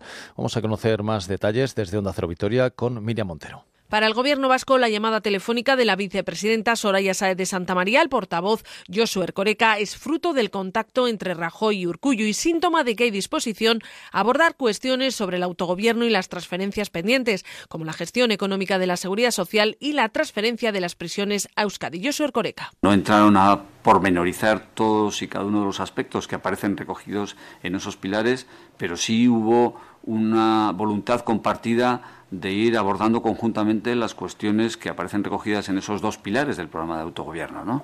Eh, voluntad compartida que todavía no se ha plasmado ni se ha concretado, pero que sí se ha traducido en la conversación que yo tuve ayer con la vicepresidenta, por lo menos en lo que tiene que ver con el tercer pilar, con el del autogobierno. Tanto el gobierno de Rajoy como el de Urcullo han acordado mantener una reunión a finales de agosto, principios de septiembre, para arrancar ya con las negociaciones. Bueno, pues estamos pendientes del estado de salud de Ángel Nieto, tres veces campeón del mundo de motociclismo, que permanece ingresado en la UCI de la Policlínica Nuestra Señora del Rosario, en Ibiza, en coma inducido y con eh, respiración asistida después de recibir, de haber tenido un accidente este miércoles en el cual que conducía un fuerte impacto de un vehículo que circulaba detrás de él. Su pronóstico, según han apuntado desde el centro hospitalario, es reservado y por el momento no ha requerido de intervención quirúrgica. El accidente ha ocurrido cuando el cuatriciclo que conducía Nieto fue alcanzado por otro turismo que circulaba por detrás cuando iban en dirección a Santa Gertrudis. A consecuencia del impacto entre el quad y el turismo, Ángel Nieto ha salido despedido golpeándose contra el asfalto del suelo.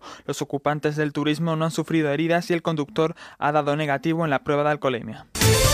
Deportes, eh, Novak Djokovic eh, da por terminada su temporada y no volverá a las pistas hasta el año 2018. Así lo ha confirmado el tenista serbio, actual número 4 del ranking mundial en su página de Facebook. Djokovic, de 30 años, sufre una persistente lesión de, en su codo de derecho y ha explicado que todos los especialistas que ha consultado le han recomendado descansar hasta el final de la presente temporada en fútbol. El Barça continúa ganando 1-0 al Manchester United y en baloncesto peligra la participación en el Eurobasket de Nikola Mirotic. El ala de español se encuentra negociando su renovación con los Chicago Bulls y una lesión podría suponer un contratiempo que el equipo no desea, por lo que le recomienda no asistir con España al campeonato. Bueno, pues hasta aquí el tiempo de la información. Próxima cita a partir de las 4 de la madrugada, las 3 en Canarias. Ya saben que pueden seguirlas de forma permanente en onda Siguen en la compañía ahora de Carles Lamelo y Noches de Radio.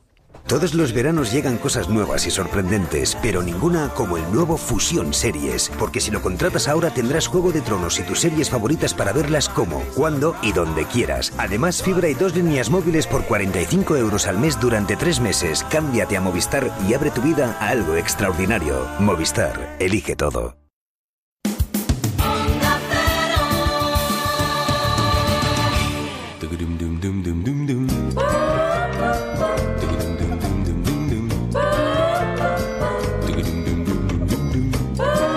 Onda Cero, Noches de Radio, Carlas Lamelo.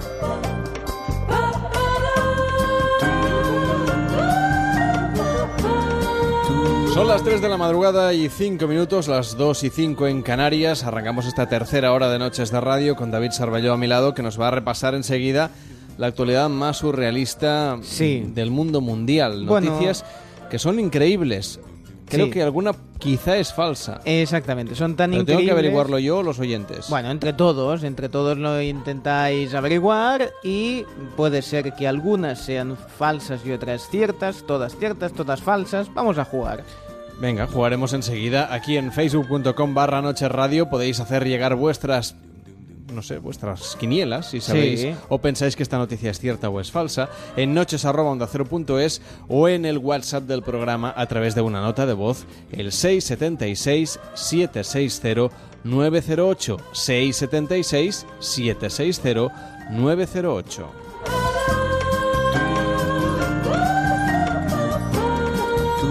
Cada noche en Onda Cero, Noches de Radio, con Carlas Lamelo.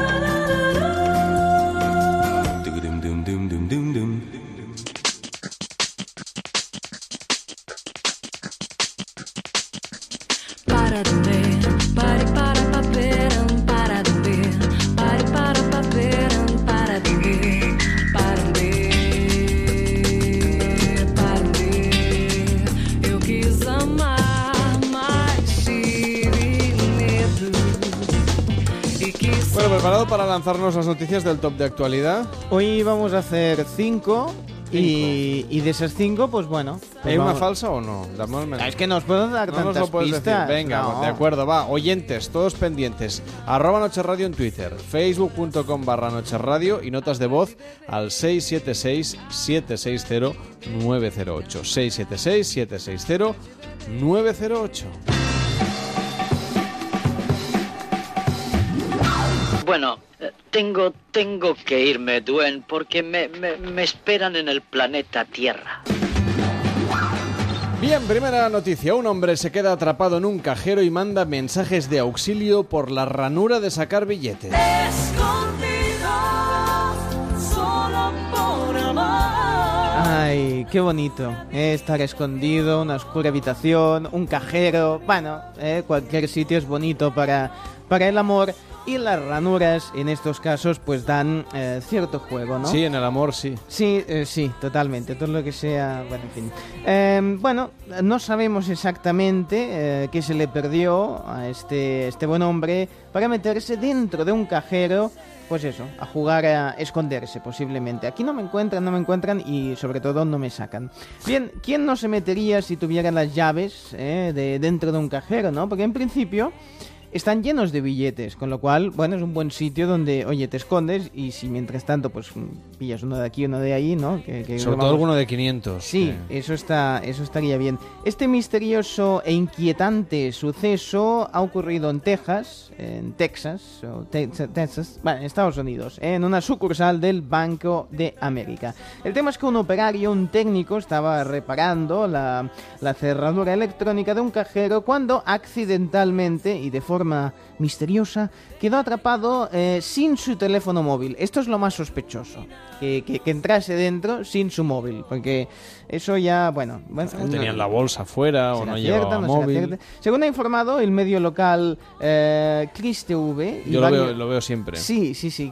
Todos los y, días. Yo escucho al Sina y Chris TV a, TV. a continuación. Sí, sí, sí. Bueno, y, y varios medios más han hecho eco, ¿eh? entre ellos Jarra y Sedal. Bien, eh, el hombre quedó atrapado, no pudo salir, no puedo salir, di- Dios mío. Dice, bueno, eh, si eso, ya que no puedo salir, pues me espero a que alguien, algún cliente, me la quiera meter, la, la tarjeta, quiero decir, ya me entendéis, en la ranura, y entonces, pues eh, yo grito. Bueno, era consciente que si le hablaba o le gritaba, el cliente podía salir por patas. O si era una mujer mayor, pues podía quedarse allí directamente pajarito, un birdie que se dice en Estados Unidos. Así que como el dispensador seguía funcionando, el técnico decidió escribir notas, notitas, ¿eh?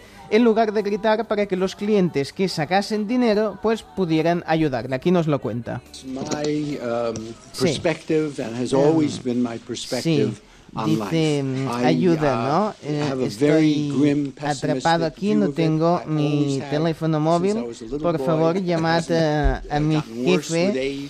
Eh, estar en un cajero sí es, es, sí, es doloroso, bochornoso, eh, duele mucho y todo eso, ¿no? Bueno, eso dijo y además escribió incluso el número de teléfono para que lo llamaran, el del jefe, ¿no?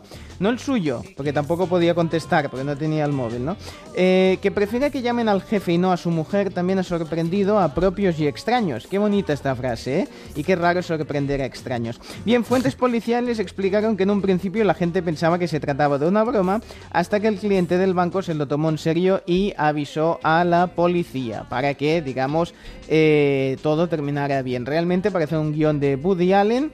Eh, pero bueno, el tema es que finalmente todo ha ido bien y todos después se partieron la caja registradora eh, celebrando el bonito y final feliz de esta historia cuando por fin pudo salir ileso, también sin billetes pero ileso.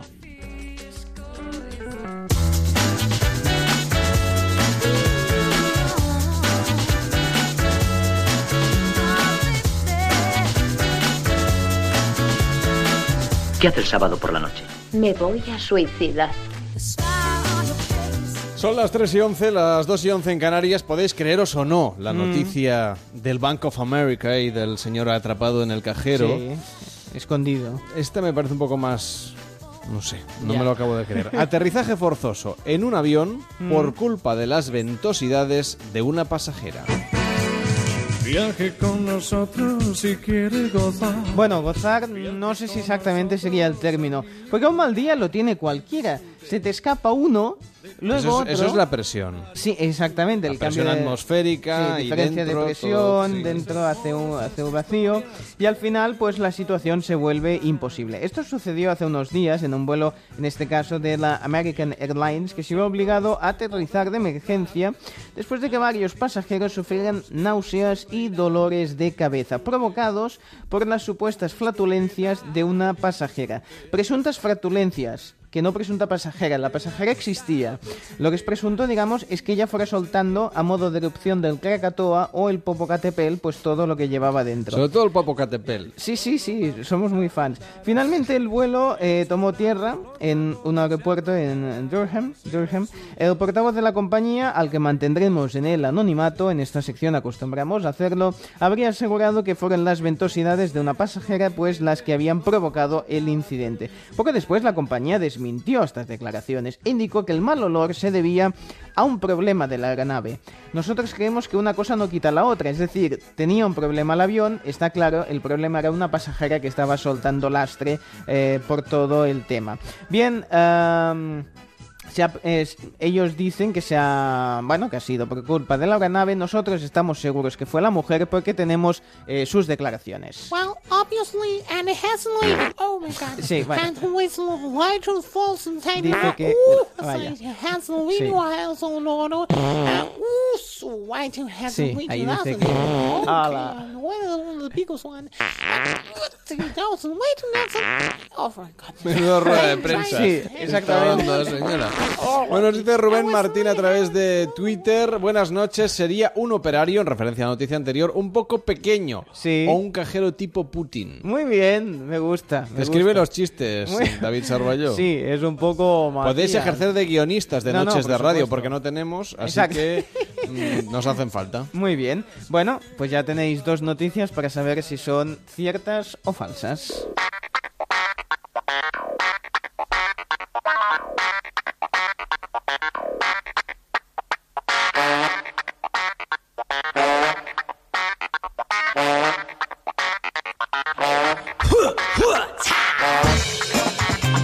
Dice usted que ha trabajado en una oficina.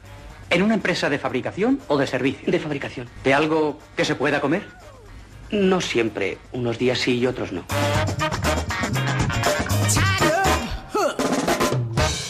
Dice Rubén, por algo menos que airearse uno mismo, se entiende que en Estados Unidos le airearon por la puerta. ¿Fue así? Mm, bueno, digamos que eh, eh, todo aterrizó y esta mujer posiblemente... tiene final feliz esta historia, Sí, eh. bueno, feliz, sí. Eh, como final feliz podría tener esta otra historia. Mm. Descubren su pasado como actriz porno y ahora, es una historia humana, Sí, sí, mucho. ahora lucha por conservar su trabajo como policía. Pues sí, es un miracle. Lo de Kristen Heeman, a, a quien me temo ya no podemos mantener en el anonimato, mm, porque ya le hemos dicho el nombre, ejercía como policía hasta que descubrieron que hace un tiempo fue actriz porno. ¿Y dónde está el problema? Sí, yo también me lo pregunto. Es más, me he in- he investigado mucho sobre el tema y me lo he pasado muy bien. Bien, eh, em, concretamente fue entre 2010 y 2012 y sus vídeos todavía están en una página web que yo no he visitado nunca, pero tengo un amigo que la visita a menudo y me habla muy bien de ella, tanto de la página como de esta actriz. Bien, esto ha generado una gran polémica en Estados Unidos ya que ha sido suspendida de sus funciones. De hecho, el sheriff de No, Hudson- veo, veo que reducir a un hombre se le da bastante bien, ¿eh? Sí, En sí, el sí, sí. que estoy viendo ahora, sí. Sí, sí, sí. Se apunta maneras. Muchas, sí, sí. El, el condado de Hudson, imagino que familia de Rock Hudson, la acusó por conducta impropia de una empleada pública. Ah, esta sé que es cierta porque lo acaba de publicar, lo ha publicado Tomo News. Tomo News, bueno, de referencia. Después del Christie TV es Sí, mi segundo sí, lugar de Dice referencia. que no es una actitud de una empleada pública, que no pública, ya me entendéis, ¿eh? Y Iman, que no Imen, fue la protagonista de películas porno hardcore, que ese amigo que tengo, ¿eh? O sea, me ha dicho que se ve que son así, digamos, fuertes. Digamos que utilizaba la porra ya antes de ser poli. Hombre, y tan fuerte como que está Sí. pegándole en las partes blandas a un hombre Vaya. unas patadas de impresión. Pues mira, pues, pues fue suspendida el pasado 26 de mayo sin derecho a un sueldo. Imaginamos que llamándose Iman o He-Man, pues haría vídeos de He-Man y Skeleton, ¿eh? Que se lo pasan bomba en Grey School. Skeletor tiene prisionero a Rey Randor, señor de Eternia. Los guerreros heroicos lo rescatarán. Capturator, maestro heroico de la captura, asegura la cuerda y He-Man parte con el escalador, su equipo de escalada. ¡Salvado! ¡No escaparéis! Pero Rotar protege a sus amigos. Rey Randor, Capturator, Rotar y Escalator, el poder del universo. Tenéis ya el vídeo de la policía en facebook.com barra noche radio. Ah, pues eh, mira, luego me apetece, me apetece volverlo a ver. Capturator y Escalator, ¿eh? Eran otras épocas, ¿eh? Cuando hacían los anuncios estos. Constantino Romero, sí, o Darth Vader. Nos ahí dicen diciendo- por aquí que la de la pasajera pedorreta puede ser cierto porque fue noticia en el Teletripi de No Sonoras. ¿Ves? Pues mira, pues ya está. Ah, ahí tenéis información privilegiada. Bien, los abogados de la mujer, James Lisa y Peter Willis, James y Lisa es la misma persona, ¿eh? lo digo, es como los hermanos Wajkowski que antes eran, bueno, es igual. Eh, alegaron que su, mm, que su defendida no cometió ningún acto ilegal y que por lo tanto debía ser eh, de vuelta a sus funciones, las funciones policiales, ¿eh? no las de traca-traca. De hecho, incluso en, en según qué cuerpo, esto de cuerpo nunca mejor dicho, quizás lo verían hasta positivo, lo de tener un pasado algo movido. Yo que sé, si fuese en Canadá, pues ahí tienen la policía montada. Bueno, en fin. Eh, por, sí, por suerte esta historia tiene un final feliz, nunca mejor dicho, porque la juez de la Corte Superior del Condado de Hudson le ha levantado eh, la sanción. Y no solo eso, sino que ha ordenado su inmediata reintegración, incluso ha pedido un par de copias de sus vídeos, supongo que para documentación. Repartir entre los Sí, amigos. eh, Rubén Martín dice, el problema es muy fácil, están acostumbrados a que las mujeres se agachen y esta que lo hacía de manera profesional querían que lo hiciese y ella se negó. Vaya.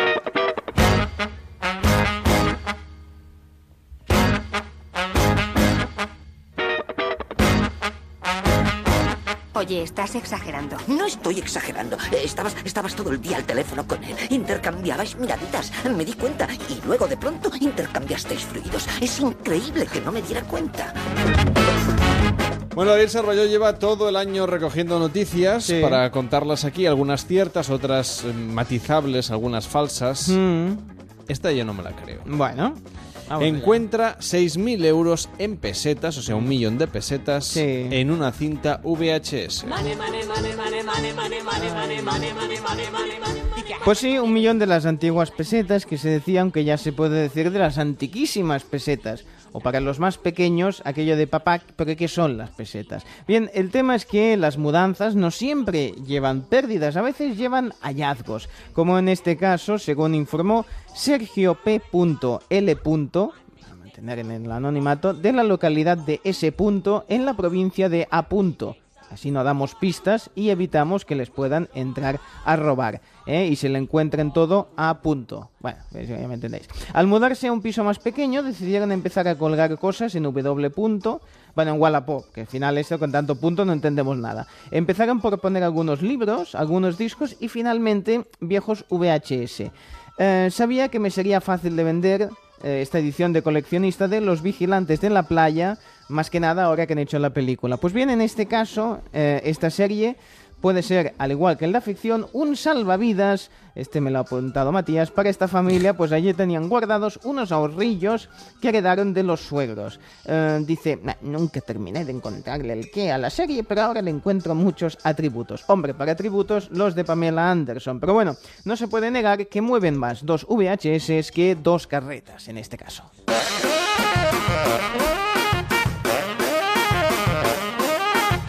¿Tiene usted experiencia en el manejo de computadores digitales de alta velocidad? Sí, señor. ¿Dónde? Mi tía tiene uno. ¿Y a qué se dedica su tía? A cosas de tías. Un pueblo de Suecia rechaza dedicar una hora al día durante la jornada laboral para tener sexo. Ay. Para que luego digan que los nórdicos son muy modernos. Sí, sí, sí, o son fríos, no sé. Bueno, en No, fin. fríos. Sí, no Hombre, sé. quizás sí. Quizá cada día les parece una exageración. Sí, eso es, ahí está posiblemente el tema. La medida establecida por un político de... Bueno, a ver cómo lo decimos sin hacernos daño, de Habertu- bueno, de una pequeña localidad. Obertunea. Obertunea, sí, tuneate tú mismo tu Obertunea. propio coche. De- es una ciudad sueca. Ha causado revuelo entre los habitantes. La idea, como decimos, es reservar a los empleados una hora de descanso para tener sexo. Se trata O sea, del la hora del bocadillo. Sí, de, de comer el, el sándwich, sí, el sándwich y, Y el luego la hora del sexo. Exactamente. Ahí primero comes el Frankfurt, es igual. Se trata del político... Estaría bien. Sí, estaría bien. no te digo que no, yo la te gente digo... vendría más relajada a la oficina. Yo aquí ni quito ni pongo, como el ministro japonés de Economía. Bien, se trata del político Eric Muscos, que le diremos eh, Eric, el de los musgos, de 41 años, un miembro del Partido Socialdemócrata de centro, que defendió que su proposición podía hacer aumentar la tasa de natalidad, según el New York Times y según la revista Dale a tu cuerpo alegría Macarena. Bien, sin embargo, esta idea no fue aceptada por el Consejo, pues vaya, vaya con el Consejo, pues de serlo, dicen, también deberían estar otras actividades personales, como limpiar, etcétera, gestiones. Hombre, ¿te imaginas que te dan la hora de la mopa? me gusta la hora de la mopa, me gusta mucho. Sinceramente no vemos dónde está el problema. Una hora para el sexo, media hora para limpiar y así están las ocho horas de trabajo. Bueno, si pensándolo bien, así nadie haría nada. Bueno, Francia, por ejemplo, ha aprobado el derecho a desconectar que tienen sus empleados, pero los críticos de la nueva medida que querían imponer en Suecia han estimado, bueno, sin sexo, sin sexo no sé si han estimado mucho, pero bueno, que era demasiado intrusiva. Hombre, la idea es esa, ser intrusivo, ya me entendéis, ¿eh? penetrar en la sociedad. Bueno, y que además no han tenido en cuenta los solteros y los que no les apetece tener relaciones sexuales. Pero a lo mejor los solteros tienen más sexo que los casados. También es verdad, o podrían meter cabinas individuales, yo qué sé, es una idea. Bueno, Diu, eh, dice, el descanso debería ser algo como eh, pasear o ir al gimnasio, una actividad de amor con tu estimado debería llevarse a cabo en tu tiempo libre, dice, no durante las horas mm, pagadas, eh, porque encima, claro, te pagan para hacer el... el Y triqui, además que tienes que cuadrar tu horario con el de la pareja. Exactamente. No es cosa fácil. Y los, lo- eh, las jaquecas y todo eso. Bueno, en fin. El tema es que aunque la proposición ha ganado las críticas de muchos profesionales, también cuenta con el apoyo incondicional de otros. Es el caso de Malena Iverson, una trabajadora social conocida en Suecia, que defiende que la proposición podría y dice que podría traer beneficios para las parejas profesionales y por las empresas de profilácticos. Claro, en fin, que el debate está servido y no haré más bromas porque hacerlo está chupado. Dice DS es que los suecos, desde que nos volvieron locos con el nombre de IKEA, los nombres chungos de sus artículos, la verdad es que todo es eh, diferente. Bueno, Sí. pues eh, mensaje que nos llega a través de las redes sociales. Nos escribes tú también si quieres a noches.ondacero.es, en facebook.com barra noches radio o nos mandas una nota de voz al 676-760-908. 676-760-908, sobre todo si trabajas de noche, porque nuestro compañero Manuel eh, está siempre en busca y captura de personas que trabajan. No, él está de en busca y captura. No, él no, pobre. Todavía creo que no, todavía, No, todavía puede- creo que no. Bueno, eh, ¿te gustaría que te dedi- no sé, ya que acabas de empezar con nosotros en el programa, que te dejásemos una hora cada noche para practicar sexo? ¿Qué Bueno, tal está? no, no estaría de más. ¿Qué tal está la cosa en Onda Cero en Madrid? Pues mira, ahora mismo la redacción está un pelín vacía. La verdad, la- eh, encima, entre que es vacaciones de verano la gente. Aquí en Barcelona quedamos tres. Sí. Pues en, ahora Somos mismo- tres hombres y los tres estamos en el mismo estudio. Organización. Pues mira, no, aquí está todavía los equipos, el equipo de informativos Onda Cero por la noche y están allí trabajando. Bueno, a veces la, la información de noticias, la cosa se pone dura, pero bueno, es, es otro tema. Igual. Hablar de sí. Merkel tampoco la pone No, no, demasiado no. intensa. No, no, no, no es maravilloso, no. sí, en fin. Bueno, por ahí tenéis si no vais a pillar a alguien de la Sexta o de Antena 3, ¿no? Claro, vamos saltando de, de- de medio de comunicación a medio de comunicación a ver qué cae. Si Por no, cierto- a, a- a la malas, a, en- a las 6 de la mañana creo que el equipo de Antena 3 Noticias ya está por ahí. Ah, pues ya está, pues aprovecha. Oye, ¿Esto que nunca se quieres? sabe. Nos dice Rubén Martín en, en el Twitter, ¿el ministro suizo o sucio? Bueno, no, sí, en fin, depende de cómo, de cómo sea el tema. Dime, dime, dime, va, va, ¿qué, qué has encontrado? Bueno, pues nos hemos ido hasta el Hotel Miraflores, donde eh, en la recepción se encuentra Enrique. ¿Qué tal, Enrique? Buenas noches. Hola, Enrique. ¿Qué tal? Buenas noches. Buenas noches. Eh, ¿Cómo va la vida como recepcionista de un hotel en Alcobendas? Pues bien, tranquilo. Ahora mismo ya a estas horas ya tranquilo. Ya todo el mundo, casi todo el mundo está acoplado. Sí, la gente ya no Uy, sí. molesta, ¿no? Pues sí. Porque hasta ahora, a las 3 y 26, eh, en, en Alcobendas, la gente, ¿qué te podría pedir? Así una madrugada un poquito más intensa, ¿qué te pedirían? Pues piden de casi todo. Vamos a ver, cuéntame. ¿Cómo casi todo? Pues casi todo, es casi todo. Desde compañía, gente. Mira, los últimos acaban de llegar hace tres minutos. ¿Y, y, te han pedido compañía o no? No, no, esta, esta vez no, esta vez no. Esto, lo que me tenía era cargadito, ¿sabes? O sea, ya venían con la compañía de, de fuera. Exactamente. Y, y cuando tienes que, que- que pedir compañía, se entiende sexual, Sí. mm, ¿te dan alguna especificidad? Es decir, quiero una señora rubia, quiero un chico fornido, moreno, quiero, yo que sé, alguien que hable sueco. Hombre, tanto como sueco, no, pero vamos, sí, sí hay gente. Yo quiero una, una tía, pero vamos, que, que pues eso, eh, bien, bien, pues con buenos atributos, pues te lo dicen. ¿Y tienes un catálogo o cómo va esto? No, no, no tanto como catálogo, no, pero bueno, siempre te digo, oye, pues mira, pues llamas, oye, pues mira, tengo este teléfono, llama y O sea, búscate. tú das el teléfono y ya te apañarás. Exactamente. Vale, no, pero te, te veía yo al otro, ¿sabes? En el teléfono, oiga, mire, es que quiero... Ya con esto, con las aplicaciones, cualquier día va a llegar. Pues seguro. No, no te creas. Oye, y, y- y con las aplicaciones estas de ligar, por ejemplo, que la gente busca pareja mm, cerca de ti, ¿no? Con, la geolocalización y todo esto. Claro, de repente si alguien liga desde el hotel con alguien del, del mismo hotel, pues solo tiene que subir una planta o dos o tres. Pero ¿qué pasa si liga con alguien de Alcobendas y hay mucho interés y, y llega la persona en mitad de la noche? ¿Tú los detectas, estos ligues así de, de aplicación? Pues un poco sí, sí, sí, se nota así. Porque claro, no llega, no, no ha estado en el hotel, no sabe dónde está el ascensor, Oye, mm, para tampoco que- tiene llave para hacer el, para entrar. Claro, sí. Oye, y es que he quedado con... bueno, pues, siempre el tema es así. ¿Y dónde está, sabes? O sea, ha quedado con la habitación 314. Exacto. Y uno, ¿y cómo es? Pues mira, usted suba, usted lo ve. No, es que he quedado... Y, y tú dices, bueno, pues nada. ¿Y y qué hago si no lo veo? Pues no, vea usted, salir corriendo, señora. ¿Y cuál es la situación más surrealista que te ha pasado en todo el tiempo que llevas trabajando de noche? Pues la más surrealista... Bueno, pues fue, fue curioso eso. Esto, es- esto Ya me ha pasado otra vez porque además me llamaron de la radio, ¿sabes? Y, y- y fue, fue un campeonato de gatos.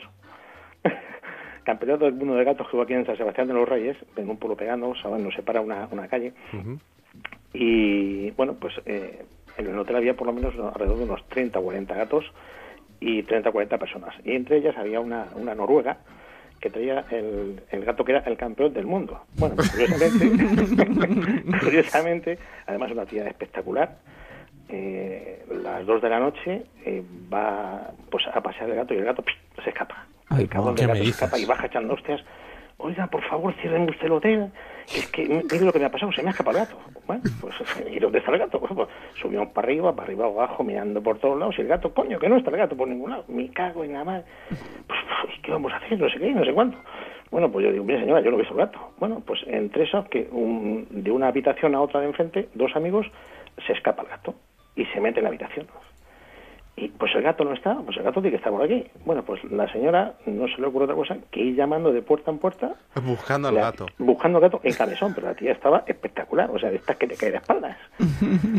Y claro, tú dime una cosa a la señora, que no son horas, es que, que vamos, que la tía no había forma de, de- que no, que mi gato, que mi gato, pero loca la tía. Y apareció el gato, pobre. ¿Qué coño? Ya después de llamar a por lo menos a 20 habitaciones, los tíos revolucionados, porque claro, llamamos a una tía a la habitación, la tía salía con, pero como estoy diciendo, en camisón, además que estaba, pero, pero vamos, ya te digo, que de muerte, y, y los tíos pues se revolucionaban, se revolucionaban porque había mucha gente. Ahí le ayudaban a buscar el gato, claro. Claro. ¿Qué coño con el gato? Pues buscando para arriba para abajo y el gato no apareció. El gato, pues después de cuatro horas, no fuimos capaces de que apareciera el gato. Bueno, pues ¿Y el nunca gato- más se volvió a saber del gato? Sí, sí, sí, se supo, sí. El gato estaba metido debajo, entre el colchón y el somier. Se metió debajo el cabrón del gato. Y Ay, después, la leche. después de buscar por todos lados, pues moviendo una cama se llevó el gato. Y, y nada. Y otra cosa así curiosa que me pasó, que eso, eso también fue también, pero vamos, de, de, de, de- de libro, una sonámbula.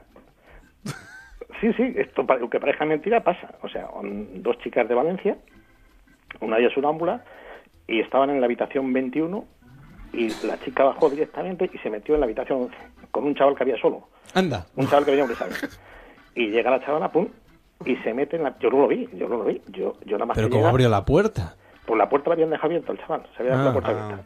No había cerrado, estaba estudiando, que se iba a poner examen, y llega la tía, una chica, pero 19 años, pero preciosa además. Llega y se mete en la cama de, del tío. El chavalito que lo vio, pum, baja corriendo. Oiga, se me ha metido la chica en la cama.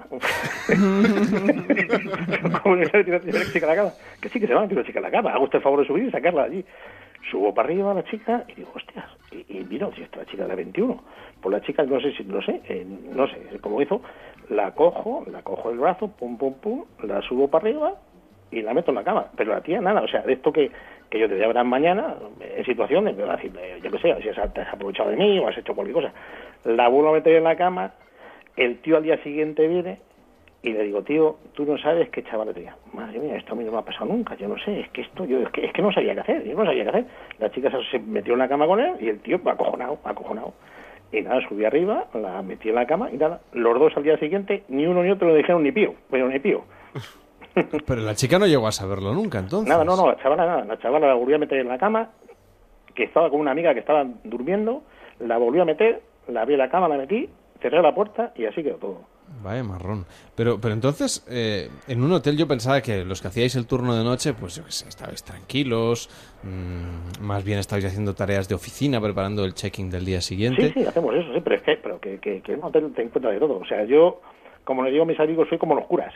Coño, como los curas. Digo, sí, sí, yo lo veo todo y lo perdono todo. Te encuentras de todo. Desde la, la vecina de tu prima que llega un día con el vecino del cuarto y te encuentras allí y le miras y ella te mira y, y no sabe para dónde mirar. Y, y nada, y tú pones cara de poco y diciendo, bueno, pues nada, estamos aquí. a, a- todo tipo de cosas y te encuentras de todo. La verdad que, que, que te encuentras anécdotas 50.000, ¿sabes? Porque es muy romántico vuestro hotel. No, no es que sea un hotel romántico. El Hotel Miraflores es un hotel pequeño, es acogedor, tal, pero vamos, que tampoco es un hotel súper romántico. Pero vamos, que, que de estas cosas... Bueno, no pero sé, si queda de paso y oye, para, ¿no? sí, Una canita al efectivamente, no, aire. pero, pero que, que no te puedes imaginar, sobre todo en verano, pues yo que sé, por la gente que no duerme, que, que el tío que va con la secretaria, el amigo que va con la otra, ¿sabes? O sea, que, que hay de todo, la verdad. O sea, que podrías hacer unas estadísticas de, de la fidelidad del país, que vamos, que esto, el día que publiques un libro... Pues no sé, pero vamos, publicar un libro porque seguro, ¿eh? De cosas, de anécdotas así curiosas, pero a montones, ¿sabes? A montones. Tenéis piscina, me parece, en el hotel, ¿no? No, nosotros no tenemos Ah, no, piscina. pensaba que sí. No, Te iba a decir, porque las piscinas de los hoteles también dan mucho juego. Sí, eso sí. sí. ¿Y te toca todas las semanas hacer el turno de noche? ¿Vas cambiando? Sí, sí, casi todas las semanas me toca así. ¿Y qué tal? ¿Cuántos años llevas trabajando de madrugada? Pues unos 10 o por ahí. ¿Y cómo lo llevas? Pues bien, ya sabes que la noche es un poco habituarte y bueno, pues eh, los que trabajamos de noche somos un poco, vamos un poco a cambiar, vamos con otro, con otro paso, ¿sabes? Somos un poco búhos. Pues sí. ¿Y la familia y tal? eh, ¿Es algo que es fácil de, de compaginar? Desde Bueno, luego pues- hacer radio de noche y, y- y todo lo demás no lo es, pero a lo mejor lo del hotel es algo más sencillo. No, pues es, es habituarte un poco, la familia ya pues un poco se va habituando y bueno, pues es un poco, es otra forma, o sea, vas, vas cambiado, ¿sabes? ¿Y cuando llegan las vacaciones te acostumbras a volver a vivir de día como los demás? Pues hombre, depende, la, la primera semana estás un poco perdido, pero luego te vas un poco habituando, ¿sabes? Es un poco el, el- el ir eh, acondicionándote un poco, ¿sabes? ¿Y ahora cuánto tiempo te queda hasta que te puedas ir a casa a dormir? Pues yo salgo a las 7, A las ¿sabes? 7 de la mañana. Sí.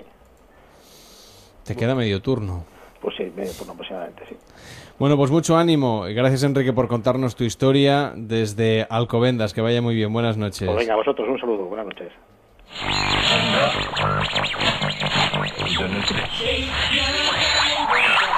Sí, sí, yo ya lo he visto. Lo dice el 7 de bastos. Sí, y también lo he visto en, en el 2 de copas. Dos Mire, copas otro que, trabaja de noche, el tarotista Sí. este que contamina la, la sintonía de onda cero, que se mete usted con sus ondas hercianas ahí ocupando nuestra señal. Sí, no, bueno, son ustedes que solicitan desde otro plano astral mis servicios y aquí estoy. Sí, buenas tardes, Vidente No, bu- Calderón. buenas tardes, no, buenas noches. Sí, pa- para mí estoy en otro plano. Yo estoy en, en el plano de, de, de Vidente Calderón. Dígame, ¿qué quiere saber? Pregunte. No, yo, yo saber no quiero saber demasiadas cosas. Bueno, pues entonces lo cuento yo. Vamos a ver. Horóscopos. Ah, mire, está bien. Sí. El horóscopo, dígame, yo, yo soy Aries. Aries no lo tengo, no lo he preparado. Así Bueno. que le cuento. Géminis. Ah, muy bien. Día plácido. Está bien. Domingo.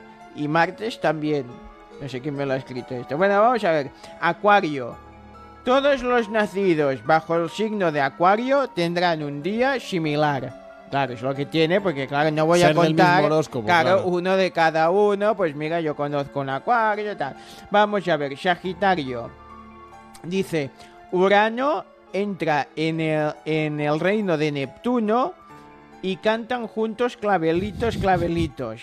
Así que los nacidos bajo este signo tienen muchas posibilidades que les aparezca la tuna a media cena.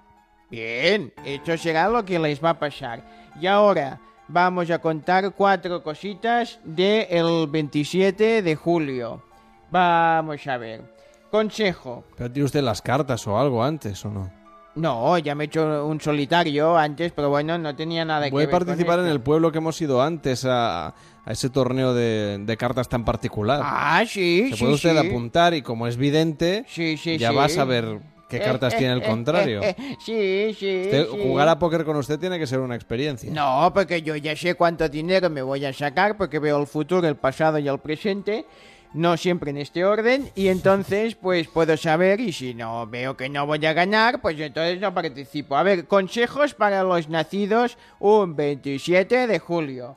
Dice, afronte sus deseos y necesidades reales, no se atormente cuando tenga que tomar decisiones personales, procure ser sincero consigo mismo y no reprima sus sentimientos. Vamos, lo mismo que si hubieses nacido cualquier otro día, solo que le han dedicado. Pero usted este lo ha preparado a conciencia, imagino, para aquellos que han nacido el 27 de julio. Que es el día de la decisión.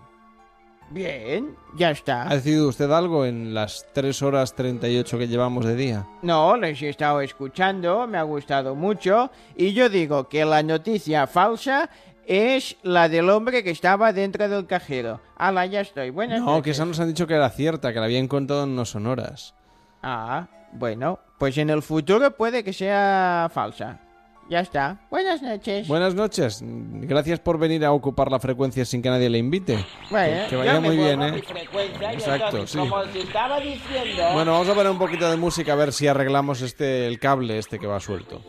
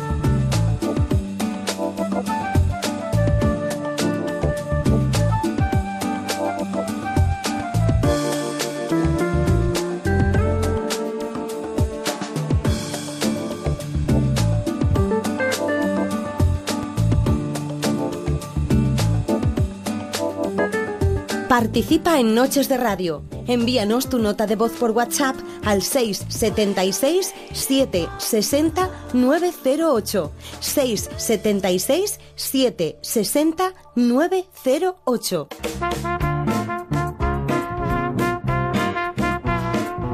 El chiringuito de esta noche. Mensajes que nos llegan en las redes sociales. Dice DS, no seas cabrancete, Carlas Lamelo, que a mí me queda hasta las 8 sin rima, de curro, medio turno, como has dicho, hombre, si no era por desanimar. Sin problema. Y dice, haznos un favor, Carlas Lamelo avisa ahí en Cataluña que Rajoy va a enviar un ejército constituclón. Tendremos que preguntar al señor ese de la Matrix Sí. a ver qué es lo de un ejército constituclón. Sí, miedo me da. En fin, historias en Noches de Radio, por ejemplo, las que nos cuenta Manuel Campillo, que es un experto ya en chiringuitos, ¿verdad que sí? Hoy nos llevas hasta Luanco, Pues Asturias. sí, hasta Asturias nos vamos a ir porque ahí hay un chiringuito. ¿Qué más que chiringuito hay que puntualizar? Es restaurante, es el Playa Luanco, que tiene una amplia variedad gastronómica y es un sitio muy innovador en cuanto a la oferta que encontramos en Asturias. Es una restauración muy actual. O sea, nosotros en- vamos, llevamos años ya en experiencia en hostelería y entendemos que son un local, aunque esté en la playa, no debe renunciar a conceptos de calidad. Tenemos una ubicación excelente, que estamos a pie de playa aquí en el banco, con, con unas vistas increíbles, pero bueno, luego el local está entero hecho el detalle, como podría ser cualquier restaurante galardonado que te puedas encontrar, más gastronómicos, ¿no? Es un concepto novedoso en Asturias, digamos, porque restaurantes que se pongan a pie de playa a abrir todo el año es un poco complicado, ¿no? Porque a veces el tiempo aquí no acompaña tanto. Pero como es lógico, para el verano tienen preparada una zona muy especial destinada directamente a la coctelería, como en los mejores chiringuitos. Anexo al local hay un espacio cubierto que está resguardado de cualquier inclemencia meteorológica y es un- una zona que potenciamos mucho la costelería. Un, un espacio chilado blanco y azul, a pie de playa, bajamos por la escalera hasta la arena y tenemos una barra de cócteles ahí en la que, bueno, desde la después de la cena hasta las dos y media de la mañana, con música en directo, pues se disfruta de esa primera copa de la noche, que es un poco Y para comer, Manuel, ¿qué podemos tomar? Pues mira, la oferta, como ya te he dicho antes, es muy amplia, pero sobre todo lo que caracteriza al Playa Luanco es que la carta va cambiando dependiendo del momento del año en el que nos encontramos. Estamos hablando de Asturias, como sabéis la gastronomía aquí en Asturias es muy de producto. Tenemos un restaurante a pie del mar Cantábrico, con lo cual digamos que lo, que hacemos es un concepto muy actual de cocina de mercado, es decir, de producto de temporada. Por ejemplo, ahora estamos con el Bonito, plato estrella ahora en verano, pero que, que, bueno, que es un restaurante de pie de playa, pero que abre el resto del año, ¿no? Estamos variando la carta los, los 365 días del año. Entonces el, eje ver es la parte de restauración, que es lo que, es lo que mencionamos, una, cocina de producto de mercado, pero con técnicas muy actuales. Un personal que tenemos que es muy joven, una media de edad de 28, 30 años, y bueno, con conceptos muy actuales de, de cocina, ¿no? Pero al hablar del Playa Luanco no nos podemos olvidar de los vinos, porque es una de las principales características que definen su cocina. Tiene una maravillosa bodega con la que uno puede degustar cada uno de los platos. La bodega, al ser un concepto de restauración muy actual, pues también es, es novedosa, ¿no? Tenemos un, son 27, 28 denominaciones de origen, hay unas 150 referencias de vinos, pero vinos también muy novedosos, cultura ecológica, vinos jóvenes, que enfocado a un perfil de cliente muy joven que, que esté empezando en el mundo del vino y que sean fáciles de tomar. Eso, bueno, se compatibiliza con otros grandes clásicos de la restauración del vino de toda la vida, pero bueno, buscando siempre productos muy novedosos. Pero lo mejor de todo es que ofrecen una modalidad de brunch, que es esa especie de desayuno y comida al mismo tiempo que se toman en torno a las 12 del mediodía y están triunfando en el Playa Luanco.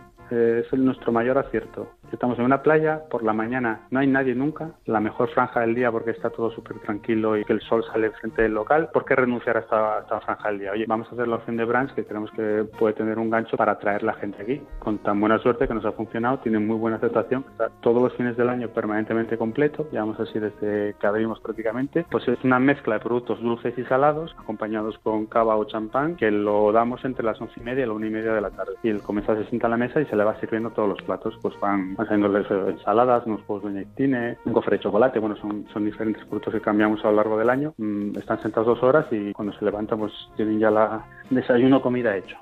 Y Manuel, si nos vamos al Playa Luanco, dime hacia dónde tenemos que ir, danos las coordenadas. Pues se encuentra, en, pues según las propias indicaciones que nos han dado, en la propia playa de Luanco, justo al, al borde del paseo marítimo. Y está abierta desde las 11 de la mañana y hasta la 1 y media entre semana y a las 2 y media los fines de semana. Para todos aquellos que quieran más información, la web es playaluanco.com.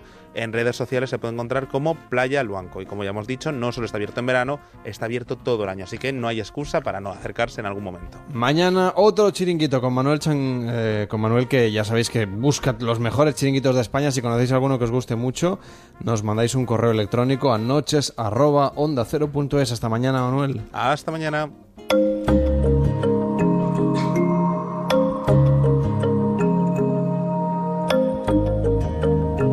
Y es que mañana será otro día, por supuesto, y para cuando nos levantemos, podemos pensar en lo que nos plantea el coach de Noches de Radio, que es Xavier Ullé. ¿Qué tal, Xavier? Muy buenas noches. Buenas noches, Carlas. Mi propuesta para un día mejor hoy pone el foco en el hábito del cabreo. Qué poco nos cuesta perder los estribos y darse a perros, echando al traste nuestros tesoros personales. Me refiero al muy valioso y siempre necesario equilibrio en nuestras relaciones con cuantos interlocutores nos podamos encontrar en el camino. Y no se sabe por qué, ignotos motivos, de golpe nuestro firmamento se nubla y empieza el temporal, al mismo tiempo que se desencadena una gran desazón en nuestro interior y acabamos transformados en una especie de volcán en plena erupción que todo lo arrasa. Al cabo, cuando recuperamos la calma nos sentimos fatal y no encontramos ni excusa ni explicación para nuestra conducta y doloridos nos damos cuenta que no nos queda otra que reconstruir puentes y caminos. O sea que aquí va mi recomendación para hoy. En los momentos de crisis, por favor, no quemes tus naves por pequeñeces. Buenas noches con salud y armonía.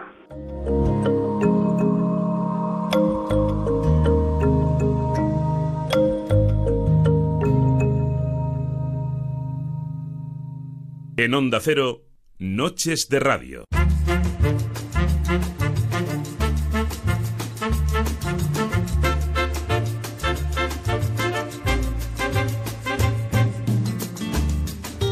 ¿Y qué nos cuentan, David, las portadas de este jueves ya, que es 27 de julio? A ver, no voy a, explicar un, un secreto como si fuese una gran novedad. Sale Rajoy. Sale Rajoy, Muy ahí bien. está. O sea, la única diferencia que encontramos entre la- las principales portadas es si solo sale una vez o sale en formato, o sea, por ejemplo, en el país, en el periódico, eh, sale una sola fotografía de él. En La Razón, por ejemplo, tenemos tres. Tenemos tres para ver tres mm, poses diferentes de, de Rajoy.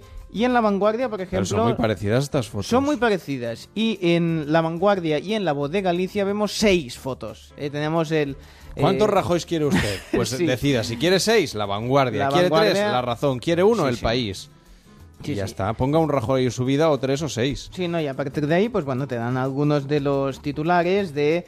ah, de- yo, yo me quedo con, con un par, por ejemplo, en el país recoge el presidente niega todo conocimiento de la financiación ilegal del PP y en la razón, por ejemplo, destacan sobre el SMS. A Bárcenas dice, podría haber, mm, eh, sí, a ver, eh, podría haber utilizado esa frase o cualquier otra, no tiene ningún significado. Me encanta. Esto pasa con mucha gente, que le escribes mensajes y no entiendes muy bien lo que te han puesto. Pues luego sirve Nos para... pasa con algún tuit también. Sí, bueno, los claro. 127 caracteres es un poco Sí, a veces te complicado queda de gestionar. Sí, leemos en varias de las cabeceras que Trump entierra la, la orden de Obama y veta a los transexuales al ejército de Estados Unidos. También varios de ellos pues recogen la actualidad de eh, la Unión Europea que pide a Maduro que renuncie a su golpe contra el Congreso. Y también en, muchas de ellas nos hablan de este caso, de esta madre que está obligada a entregar a sus hijos que se ha fugado eh, con ellos, ¿no? Y como curiosidad, pues eh, vemos que la vanguardia recoge que España prohibirá las bolsas de plástico de un solo uso, estas típicas de supermercado, estas que, que usas, en el 2020. Claro, mi pregunta es, ¿y si yo la uso más de una vez? ¿Tengo que tirarlas? Y, O sea, ¿me entiendes? O sea, eh, ¿cómo cómo sabes que es de solo un Tendrás que uso? comprarte bolsas de varios usos. De varios usos. Pero no Yo- te las darán ni en las tiendas ni en la Por farmacia. no sé cómo va esto. Se, se perderán esas bolsas chiquititas de las farmacias. Sí, sí, sí. Pero que bueno, está bien porque es a favor del medio ambiente, así Sí, que sí. es una buena Nos noticia. parece bien. Bueno, pues ya es 27 de julio, estamos en el ducentésimo octavo día del año. Toma ya. Mañana vamos a decir, además, cuántos días quedan para acabar el año, ¿te parece? Está bien, me parece bien. Bueno, tal día como hoy, en 1923, José Ortega y Gasset editaba el primer número de la madrileña Revista de Occidente y un año después se clausuraron los Juegos Olímpicos de París. Fecha elegida para la inauguración de los Juegos de Londres en el año 2012. En 1955 se acabaron las obras de restauración del Teatro Real en Madrid después de los destrozos de la Guerra Civil y hace un año, el año pasado, el Atlético Nacional consiguió la segunda Copa Libertadores de América. Eso pasó un 27 de julio, ducentésimo octavo día de este año. ¿Qué vas a hacer tú en este ducentésimo octavo día de 2017? A ver, ahora mismo solo tengo claro que voy a dormir un Está poquito, bien. sí, pero Dentro bueno. de un rato. Sí, sí, sí. Y a partir de ahí, pues dejemos que los días nos sorprendan. Preparar el programa de mañana. Eso, por supuesto. Y esperar que las portadas no salga tanto Rajoy, que es monotema. Bueno, ya veremos, que llegaremos Sí. mañana puntuales eso de la 1, 1 y 5, 1 y 7 Mm. más o menos Sí. de la madrugada con un nuevo programa, edición 176 de Noches de Radio. Disfrutad muchísimo de este día maravilloso de este jueves. Empezad a hacer las maletas ya si os vais de vacaciones y disfrutad de la radio porque Onda Cero merece la pena. Desde ahora que son- serán las 4, las 3 en Canarias, hasta mañana a las 4. O sea, Mm. 24 horas que tenéis por delante con la mejor programación aquí en Onda Cero. Disfrutad muchísimo, el equipo de Noches de Radio vuelve mañana con muchas más historias a través de la FM y también en el podcast. Cada noche en Onda Cero, Noches de Radio, con Carlas Lamelo.